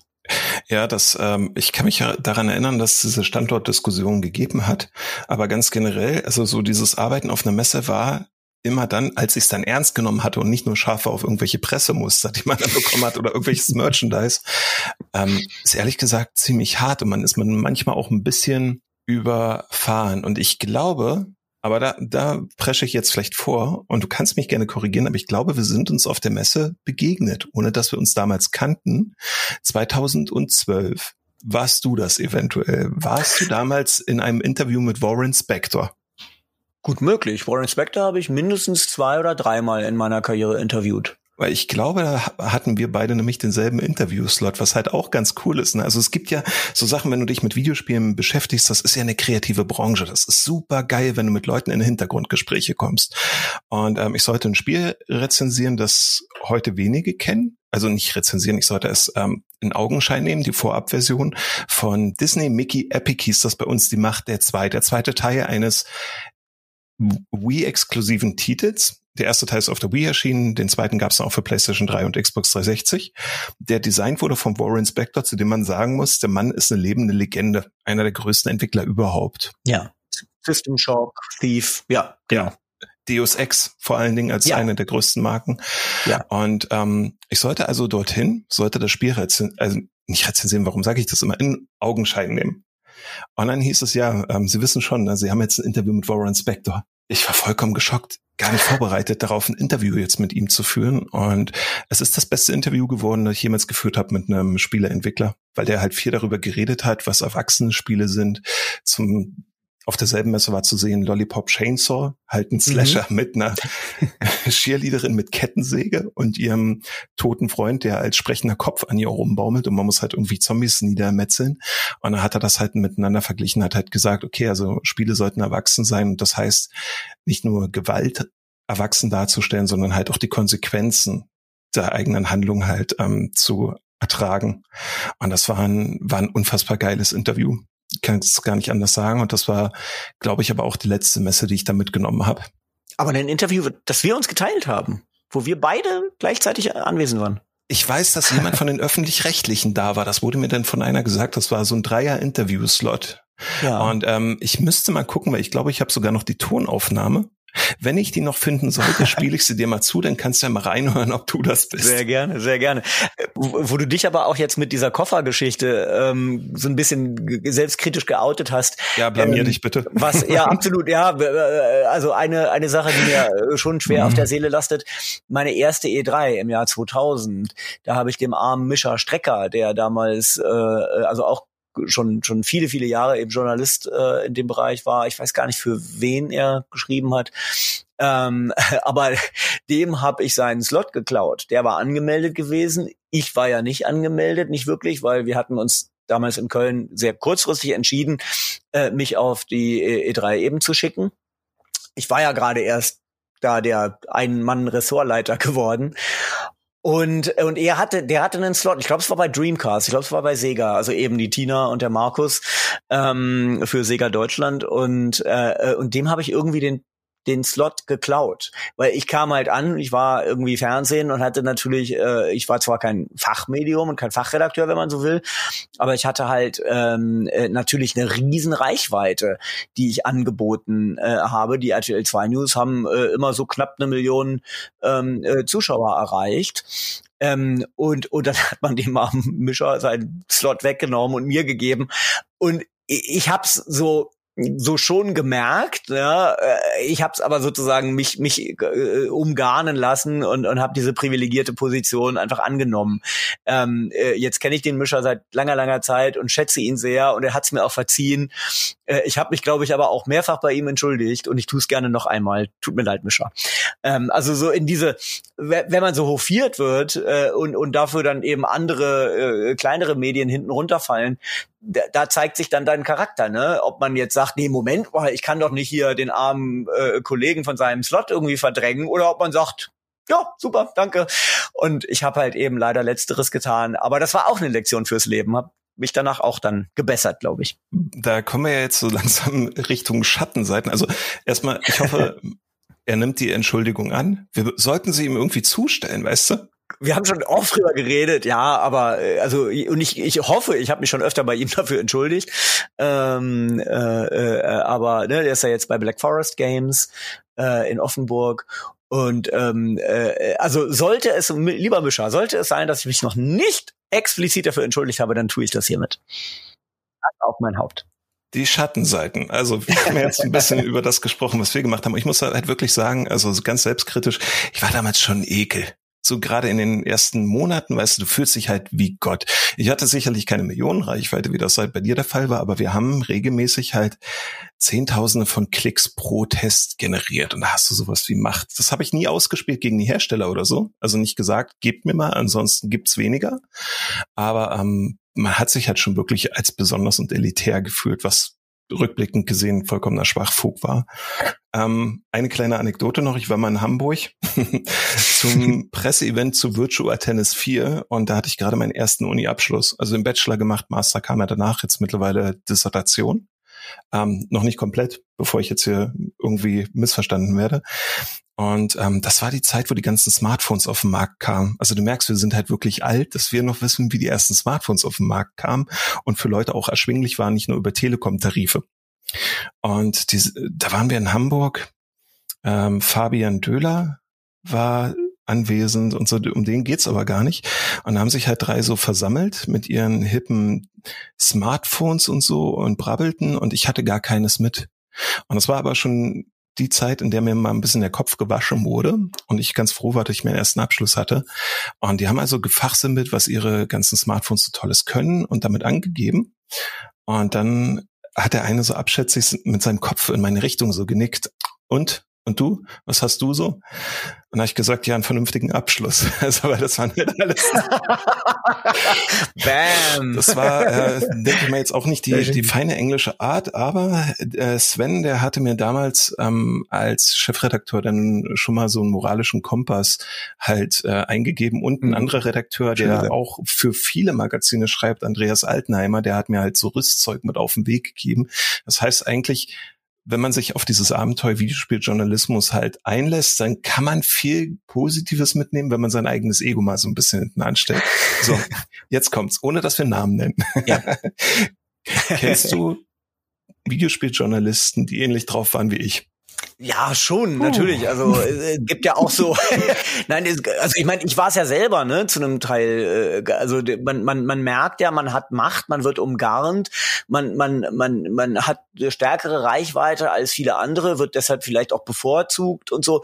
Und das sind halt dann eben Charakterfragen, wo man äh, wo man sagen ja wo man dann dann bescheiden sein oder bleiben muss ne?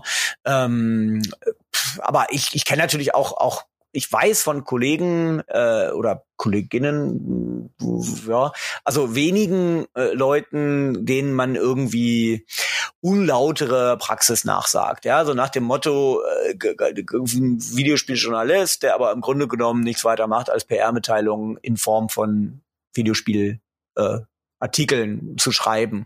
So, also das kann sich schon mal äh, vermengen irgendwie. Ne? Das, das, mein großer Vorteil war, ich habe halt eben immer für große Fernsehsender gearbeitet und deswegen hatte ich erstens immer ein ganz gutes Gehalt. Mhm. Das muss man sagen. Äh, Im deutschen Fernsehen wird noch wird noch vernünftig bezahlt im Gegensatz zu anderen äh, Medien. Ähm, äh, also ich war sozusagen verwöhnt mit einem guten Gehalt und ich wurde eben auch weitgehend so hofiert. Also ähm, ich, ich hatte das Gott sei Dank gar nicht nötig. Selbst wenn ich in diese Situation gekommen wäre, äh, ne, also ob man mich jetzt bestechen könnte oder so, es wurde, glaube ich, einmal oder so versucht. Einmal hat jemand gesagt, hier, Andreas, hast du eigentlich, hast du eine Xbox zu Hause? Willst du nicht auch noch privat eine Xbox haben? Und habe ich gesagt, du, die Redaktions-Xbox, die steht eh bei mir zu Hause. Wenn ich sie bei der Arbeit brauche, nehme ich sie mal mit. Also du, ich brauche nichts. Ich habe alles, ja. Also ähm, das muss ich auch ganz ehrlich sagen. Ich war immer in einer sehr privilegierten äh, Position, dass, dass man mich gar nicht hätte bestechen können, weil was hätte ich denn mehr haben wollen? Ich hatte alle Konsolen, ich hatte alle Spiele, ich hatte ein vernünftiges Gehalt und, ähm, äh, und ich konnte weitgehend machen, was ich wollte. Ne? Ähm, ähm, also insofern ähm, fällt es mir relativ leicht, da jetzt eben vielleicht abfällig auf, auf, auf Kollegen zu schauen, von denen man sagt, dass die da eben eine gewisse Grenze hin zu, ähm, äh, zu PR und sogar zu wirklich Bestechlichkeit äh, eben da gewisse Grenzen nicht gezogen haben. Das finde ich ist eine sehr ja. coole weil differenzierte Sichtweise auf das alles. Ähm, ich persönlich gehe da, glaube ich, manchmal ein bisschen härter ins Gericht mit diesen Leuten, auch aufgrund meiner eigenen Erfahrung. Wie gesagt, großes Ekel gewesen. Äh, hoffentlich habe ich das abgelegt, hoffe ich.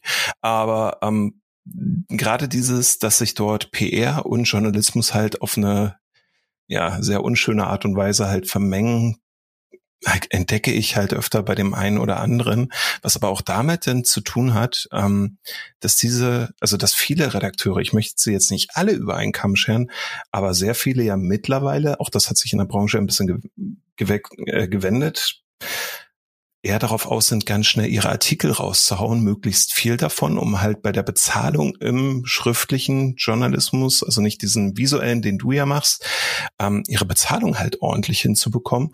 Und dabei geht dann nicht nur flöten die Sorgfalt in Artikeln selbst, sondern auch, dass man sich mit dem Medium beschäftigen, mal ein Buch dazu lesen, mal in ältere Spiele reinschauen oder so. Ähm, das heißt also, es ist eine unfassbar oberflächliche Branche. Und weißt du, wo es mir am meisten auffällt? Nee, sag. Wir haben auch dazu einen guten Blogartikel, war gut, weil gut recherchiert. Ich klopfe mir jetzt hier einfach mal selber auf die Schulter. Just in diesem Moment, du siehst es, du kannst es bezeugen.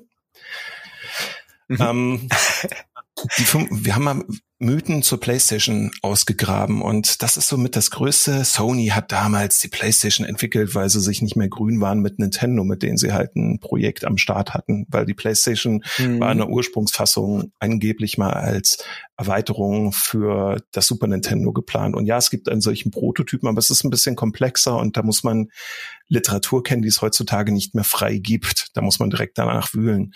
Und ähm, viele ne übernehmen dann das, was halt auf Wikipedia und Co. steht und es ist so ein bisschen dieses stille Postprinzip. Also das heißt, da fehlt irgendwie ein bisschen das, ähm, ja, das Wissen oder die Beschäftigung mit dem Medium, das Ernst nehmen. Und das geht mir halt schon so ein bisschen auf den Senkel. Und das ist ja bei dir im ZDF sicherlich ein bisschen anders. Ne? Also du bist ja jetzt nicht ähm, darauf angewiesen, dass du meinetwegen jetzt drei Videobeiträge pro Woche machen musst von der und der Länge mit den und den Buzzwords oder so, sondern ihr habt das sicherlich ein bisschen anders entschieden, wie dort berichtet wird, oder? Ja. Ja, also wir hatten natürlich andere Zwänge. Ne? Unser Zwang war eben dann doch letztendlich immer äh, schlimmstenfalls tagesaktuell zu berichten.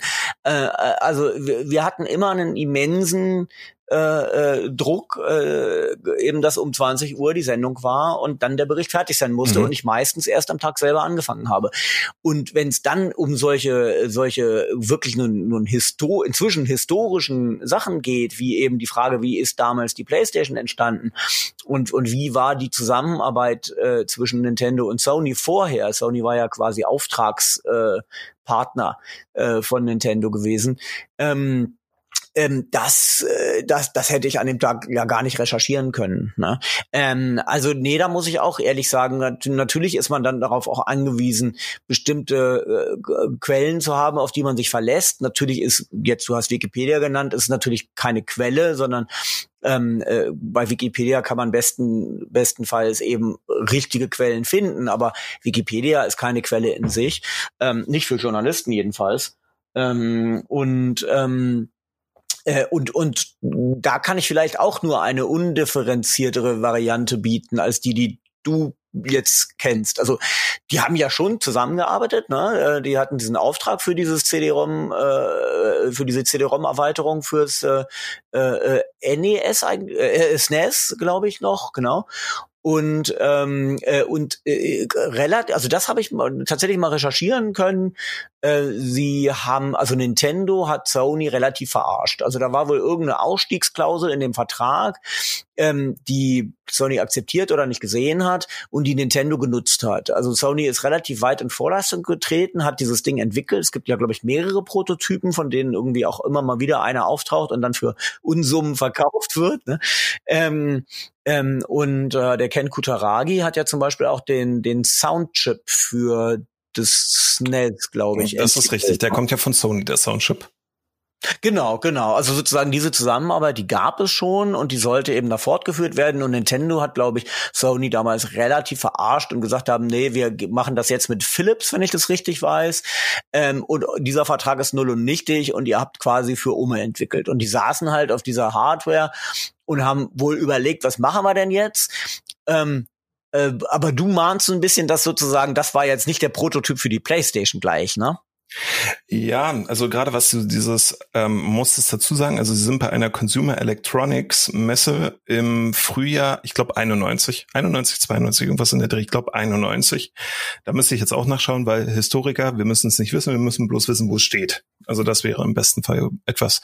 Aber ähm, da widersprechen sich die die Quellen und es deutet eher darauf hin, dass Sony den Stecker gezogen hat, bevor Nintendo irgendwie reagieren konnte. Aber Nintendo hatte trotzdem ein weiteres Joint Venture bereits in der Pipeline mit Philips, mit dem niederländischen Konzern. Und zu Philips und Sony muss man ja wissen, die haben ja beide das CD-Format zusammen entwickelt. Also die CD hat 74 Minuten, was immer mal damit kolportiert wurde, dass der Chef von Sony ganz gerne Ludwig van Beethovens neunte Sinfonie an einem Stück gerne gehört hätte. Aber es hat eigentlich einen anderen Hintergrund. Ähm, die CD sollte ursprünglich 60 Minuten haben, wäre damit 10 Zentimeter in der Diagonalen gewesen. Und sie sind auf die 74 Minuten gegangen, weil die CD dann nur unwesentlich größer ist als eine Kompaktkassette, die ja damals mit das gängigste war. Und ähm, das Loch in der Mitte, das ist aber ganz interessant, das geht tatsächlich auf den niederländischen Konzern zurück. Und der Ursprung für dieses Loch liegt in der Größe einer alten niederländischen 10-Cent-Münze. Ach, aha, das wusste ich nicht. Das erste wusste ich, das ist bekannt, aber äh, das mit dem Loch ist ja nicht verstanden. Ja. ja, also so treffen sich diese beiden Unternehmen dort und ähm, die PlayStation ist nachweislich seit Mitte der 80er Jahre entwickelt worden und es war ja auch nicht die erste Konsole von Sony, sondern haben, haben ja bereits das MSX mit rausgebracht. Damals zwar als Lizenzbau, weil das war ein Standard, den glaube ich Microsoft ja festgelegt hatte, aber ähm, es ist ein bisschen komplexer. Ich verlinke auch mhm. dazu mal auf dem Beitrag und vielleicht sollten wir irgendwann noch mal einen Historiker daran setzen. Mich nicht, mich nervt das ganze Thema mittlerweile, aber es ist ein ganz gutes Paradebeispiel dafür, wie dann eine Sichtweise relativ ungefragt dann halt übernommen wird. Ähm, genau. Und wir kommen jetzt zum Ende deiner ZDF-Zeit so langsam. Mhm. Wie hat sich denn das für dich angefühlt, so dieser Wandel? Also seit du beim ZDF 2007 angefangen hast, 2007, ne? Ja, ja. Genau. Bis heute, also hat sich da viel verändert? Ist es doch alles hektischer geworden? Oder sagst du, okay, also du kannst mit denselben Mitteln arbeiten, mit denen du damals gearbeitet hast? Also was sich äh, ganz eklatant ge verändert hat, äh, was glaube ich einfach für ähm, alle, die hier zuhören, äh, am interessantesten äh, ist, ist äh, äh, die, die Einstellung des ZDF als Ganzem zu dem Medium Videospiele hat sich massiv geändert. Okay. Ich habe angefangen ähm, bei Dreisat Neues in einer Zeit, wo es im Hauptprogramm, ich war ja sozusagen bei Dreisat, also eben bei dem bei dem Gemeinschaftsprogramm, was aber äh, von ARD, ZDF, äh, äh, Schweizern und Österreichern, ähm, was aber eben schon immer äh, hauptsächlich eben an das ZDF gedockt war äh, auch geografisch, ne? Das ist alles auf dem Lerchenberg im Grunde genommen, ne, in Mainz. Ähm, äh, und aber äh, währenddessen liefen im Hauptprogramm ja immer noch, das darf ich als noch ZDF-Mitarbeiter äh, kritisch anmerken, unsägliche Beiträge über Videospiele in Sendungen wie Frontal 21. Ähm, äh, Sendungen, die eben genau äh, deiner und meiner Nemesis, nämlich äh, solchen und ja wirklich also äh, äh, Leuten wie wie dem Pfeiffer, die unverhältnismäßig und auch inkompetent auf Videospiele eingeprügelt haben, eine Bühne geboten haben. Später dann dem dem ähm, dem Spitzer zum Beispiel, auch hoch umstritten. Ähm, äh, also das gab's noch. Und das gibt es jetzt nicht mehr. Jetzt, wo ich nach fast 15 Jahren das ZDF verlasse, ähm, äh, gibt es das nicht mehr. Und der Grund dafür, also es ist natürlich sicherlich vielfältig, aber ein ganz entscheidender Grund ist, äh, dass ähm, nicht nur äh, nicht nur äh, mehrere Leute auf auf Redakteursebene wie wie ich eben auch erfahrene Gamer sind, die im, im ZDF angekommen sind, sondern eben auch im Organigramm des ZDF, also wirklich in den Chefetagen. Da sitzen Leute, die sind vielleicht, also da gibt's mehrere, ja, die sind vielleicht Ende 50, äh, und die sind mit Videospielen groß geworden.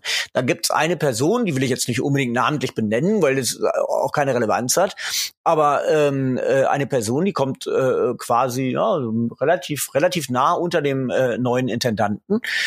Und äh, die Person hat irgendwie fünf Level 90 WoW-Charaktere, ja, und eben, also kennt sich einfach auch mit, mit allen aktuellen Spielen immer exzellent aus, hat nicht so viel mehr Zeit zum Spielen, aber ist halt einfach ein begeisterter Gamer. Und solchen Leuten erzählst du halt auch keinen Blödsinn. Also die sind im Grunde genommen, sind die gewappnet, ja, äh, äh, vor äh, eben Unfug von äh, Herrn Pfeiffer und Herrn Spitzer. Das ist halt auch, also man hat jetzt auch Kompetenz, Medienkompetenz. Das, was ja immer verlangt wird, hat man jetzt auf einmal in den Chefetagen. Ja, absolut. Also ähm, äh, das passiert natürlich immer noch mal äh, solche, also jetzt in den Medien generell, gerade im Fernsehen, passiert natürlich immer noch irgendwie gibt's noch Ausrutscher, ja. Also äh, ganz furchtbar der äh, der Amoklauf in München ähm, äh, noch äh, einige Jahre äh, zurück. Ähm, äh, da, auch dazu wurde dann irgendwie dieser ganze Unfug wieder aufgewärmt. Da hat ein der damalige Bundesinnenminister ähm, hat äh, tatsächlich am Tag nach dem Anschlag gesagt, ähm, es ist noch zu früh, um irgendwas sagen zu können. Äh, aber was wir wissen ist, dass ähm, gewaltverherrlichende Videospiele, das muss weg. So, und das hat die Tagesschau damals wiederholt. Ähm, und ähm, äh, und und äh, die die Autorin, eine erfahrene Journalistin vom WDR in dem Fall, glaube ich, hat sozusagen in ihrem Aufsager diese Frage auch noch wiederholt: Sollten gewaltverherrlichende Videospiele äh, verboten werden? So als offene Frage. Und da denke ich so, also der Herr de Maizière kriegt es schon nicht auf die Kette, das äh, Strafgesetzbuch zu lesen und Paragraph 131, den es seit Jahrzehnten gibt und der ganz klar sagt, gewaltverherrlichende Medien sind verboten. Es gibt keine gewaltverherrlichenden Medien in Deutschland frei verfügbar zu kaufen. Das regelt das Strafgesetzbuch jetzt schon. Und die Journalistin guckt auch nicht nach, recherchiert auch nicht und, und, stellt dann diese offene Frage, die vollkommen sinnlos ist, weil es längst verboten ist. Ähm, äh, also sowas kommt leider immer noch vor. Dieser Riesenerfolg, den Fortnite hatte, ähm, das ängstigt manche Menschen auch. Und dann gibt es eben so unsägliche Berichte, wie ich glaube in der ARD Sportschau gab es mal irgendwie, wurde das mal ein, ein, ein Tötungssimulator genannt mit, mit, mit, mit Gemetzelszenario oder so. Das, das, das ist relativ verbatim. Ähm, also solche Ausrutscher gibt's immer noch, aber es wird weniger, weil, genau, wie du sagst, die Medienkompetenz eben auch in den Chefetagen der großen Sender ankommt äh, und äh, diese Leute relativ immun sind für den Unfug der vermeintlichen Experten von früher. So, jetzt habe ich gemerkt, dass dein Puls übelst nach oben gegangen ist. ja, ja, okay. Die Stimme wurde strenger und ernster und ja. So kennt man dich gar nicht. Auch aus deinem Podcast, den ich hier nur mal kurz einschieben möchte, auch bei uns in Shownotes Alt und Spiele. Ja, ja, genau, gerne mit dem äh, äh, lieben Kollegen Tobi Wienke, der äh, die die gleichen Kämpfe kämpft die, äh, äh, wie ich eben nur auf auf ARD-Seite bei, beim beim WDR. Also das will ich auch nicht, Entschuldigung, das will ich gar nicht so überspitzen. Der tolle tolle Videospielberichterstattung macht drüben eben beim WDR. So, das ist glaube ich die korrektere äh, Charakterisierung. Ähm, früher Jochen Dominikus noch äh, aus dem hohen Norden, ähm, der lange Zeit beim NDR äh, ähm, äh, da tätig war und dann auch für viele private ähm, Projekte Genau, genau. Aber das ist, du merkst, das ist natürlich genau, da ist, da ist Leidenschaft drin und äh, äh ich, ich kann ja nur mit dem Kopf schütteln, wenn unser Bundesinnenminister seine eigenen Gesetze nicht kennt, ja, also das BGB nicht, äh, das äh, StGB nicht gelesen hat. Er sollte ja mal ein Buch lesen und es ist ja gut, dass ihr beide die äh, Kämpfe austragt. Ich, ich würde euch beide so zusammenfassen. Jetzt kommt der nerdigste Wortwitz des, des gesamten Podcasts überhaupt. Weißt du, was ihr beide seid? Äh, ja, also nein. Eine Army of Two. Ah, sehr schön. Ja, ja. das ist jetzt, ähm, es ist furchtbar. Ein, einige, die, die das begriffen haben, wenn jetzt hier in Fremdscham direkt versinken. Sehr schön. Äh, wer es bis hierhin ausgehalten hat, wird jetzt aber noch mit etwas schön belohnt, denn du hast es ja bereits äh, im Präteritum genannt. Du hörst ja beim ZDF auf. Ja. Und ähm, so sind wir uns ja eigentlich erst nochmal über den Weg gelaufen, weil ich gesagt habe, okay, dann würde ich ganz gerne mal wissen, wie waren denn deine, deine Erfahrungen in den zurückliegenden Jahren? Und du hast ja, unfassbar tolle Einblicke gegeben. Lass uns jetzt mal aber vorausschauen. Ähm, ab Juli bist du ja nicht mehr beim ZDF zu hören. Ja. Was ja, machst du denn? Na, also ähm, vielleicht bleib, gibt es da sozusagen noch noch äh, eine Möglichkeit, dass eben meine Inhalte dem ZDF auch erhalten bleiben, aber das das ist nicht spruchreif, da muss man mal abwarten. Äh, aber ja, also es war nach fast 15 Jahren, um genau zu sein, 14 Jahre, acht Monate, werde ich das ZDF verlassen. Ich habe freiwillig gekündigt. Ich hätte ja ohne Probleme noch weiter äh, äh da arbeiten können und äh, habe auch mehrfach eben äh, äh, ist mir bedauernd entgegengebracht worden Nee, ich äh, mache etwas, etwas Neues. Ich bleibe natürlich dem Fernsehen erhalten und ich werde letztlich auch dem, dem mir ein Herzensthema Videospiele äh, ähm, äh, dem, dem werde ich auch treu äh, bleiben, wenigstens zum Teil. Dazu muss man sagen, ich habe es ja immer nur zum Teil gemacht. Auch bei Dreiseit Neues habe ich über andere Themen berichtet. Ähm, äh, bei den Nachrichten dann sowieso. Ich war nun sechs Jahre im Heute-Journal das haben wir so explizit noch gar nicht gesagt jetzt. Ähm, äh, also da habe ich natürlich immer mit ganz vielen anderen Themen zu tun gehabt. Auch bei den RTL 2 News habe ich mich mit Politik beschäftigt, mit Wirtschaft, äh, mit anderen Promi-Themen und sowas, ja. Ähm, äh, äh, also es war für mich immer ein auch Videospiele und das wird es eben auch bleiben. Ich gehe nämlich zurück zu meinen absoluten Wurzeln. Über das Stadtradio Göttingen haben wir ganz am Anfang schon gesprochen. Ich gehe zurück in äh, die Welt äh, der Bürgermedien. Ähm, also das, was manche Leute vielleicht als offener Kanal auch äh, kennen. Ähm, und zwar gehe ich zu einem Bürgerfernsehsender in Hannover. Ähm, H1 findet ihr über h-1.tv, aber das kannst du ja vielleicht auch netterweise in die äh, äh in die Kommentare packen. Natürlich. Zum draufklicken.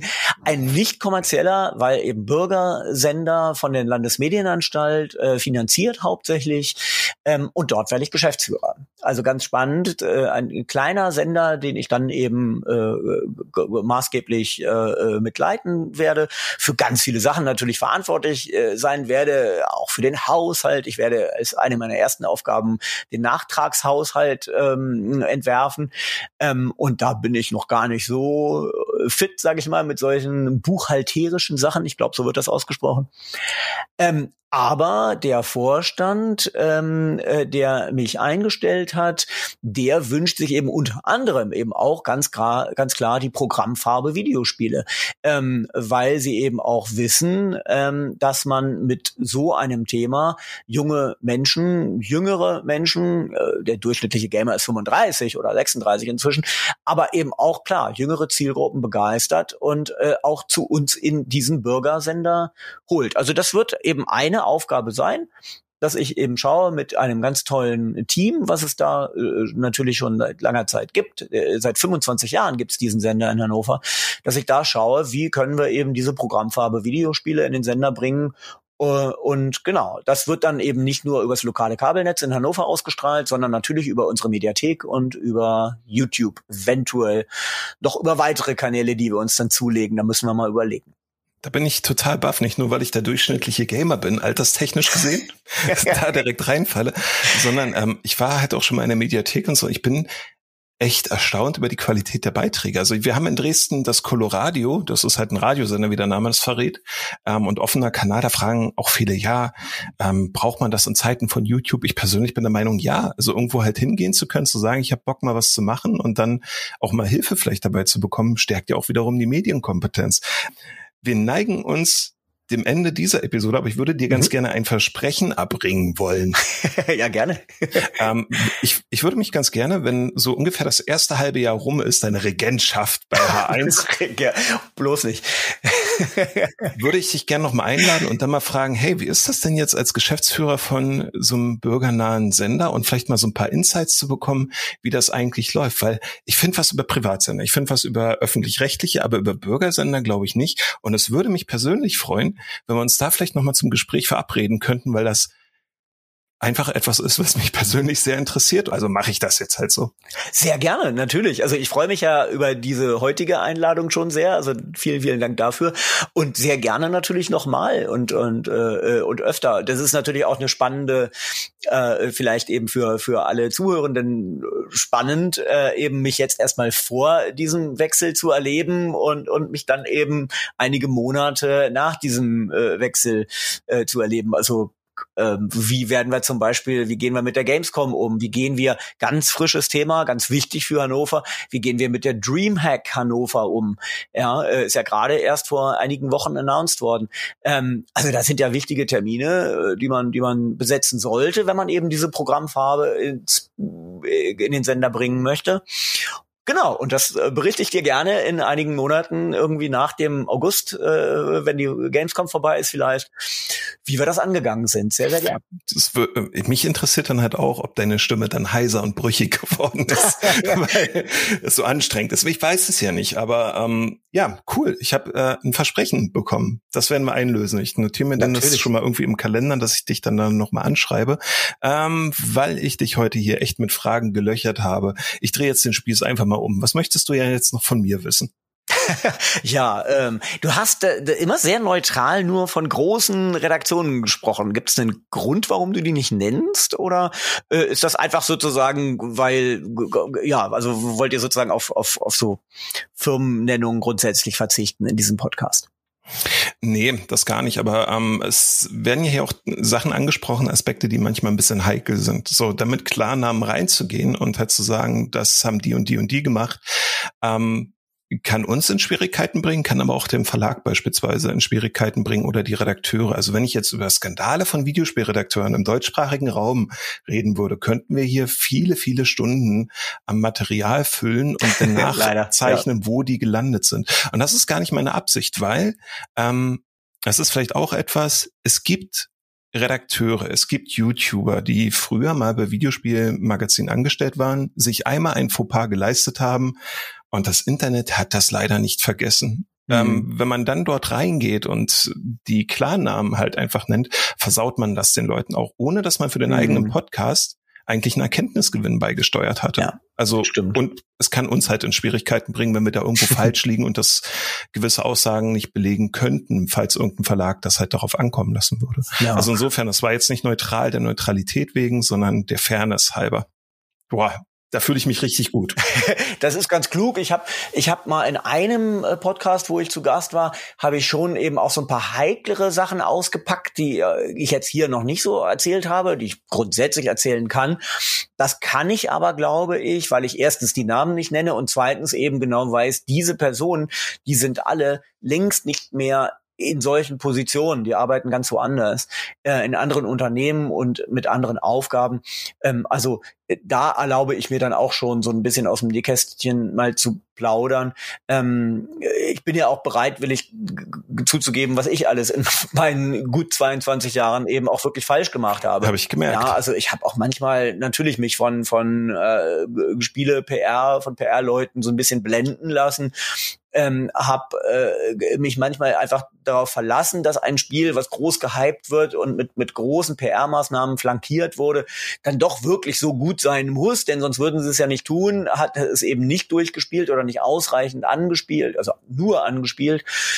Hab's empfohlen und äh, bin ganz böse auf die äh, auf die Schnauze gefallen ich glaube, The Getaway war das. Ich glaube, The Getaway, als The Getaway für die Playstation rauskam, ja. da äh, war ich, ich hatte es kurz angespielt und es war ja technisch war das schon irgendwie ganz spannend mit äh, Motion Capturing, das war, glaube ich. Und das Spiel an sich war eben wirklich nicht besonders gut. Und ähm, ich glaube, ich habe in meinem Beitrag für RTL 2 News habe ich gesagt, das ist ein Must-Have für die Playstation 2. Und äh, das, das sowas lastet mir dann natürlich auf der Seele. Ne? Ähm, weil so, das war dann eben sicherlich äh, dieser, dieser tagesaktuelle Druck, dass jemand sagte, doch, doch, dieses Stück, das brauchen wir heute. Und ich sagte, ja, ah, aber ich konnte es doch gar nicht richtig spielen. Und ich hatte aber das Interview und dann, dann stückelt man da so einen, so einen Beitrag zusammen und redet leider Unfug.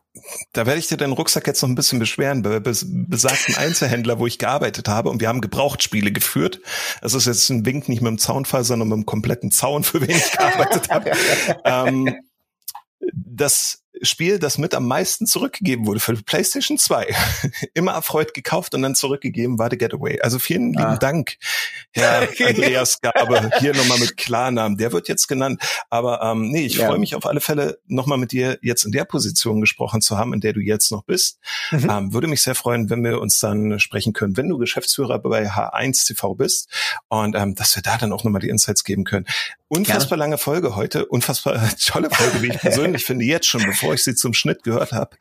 Und ähm, vielen, vielen, vielen, vielen, vielen lieben Dank für das sehr nette Gespräch. Äh, ich hoffe, wir hören uns und danke.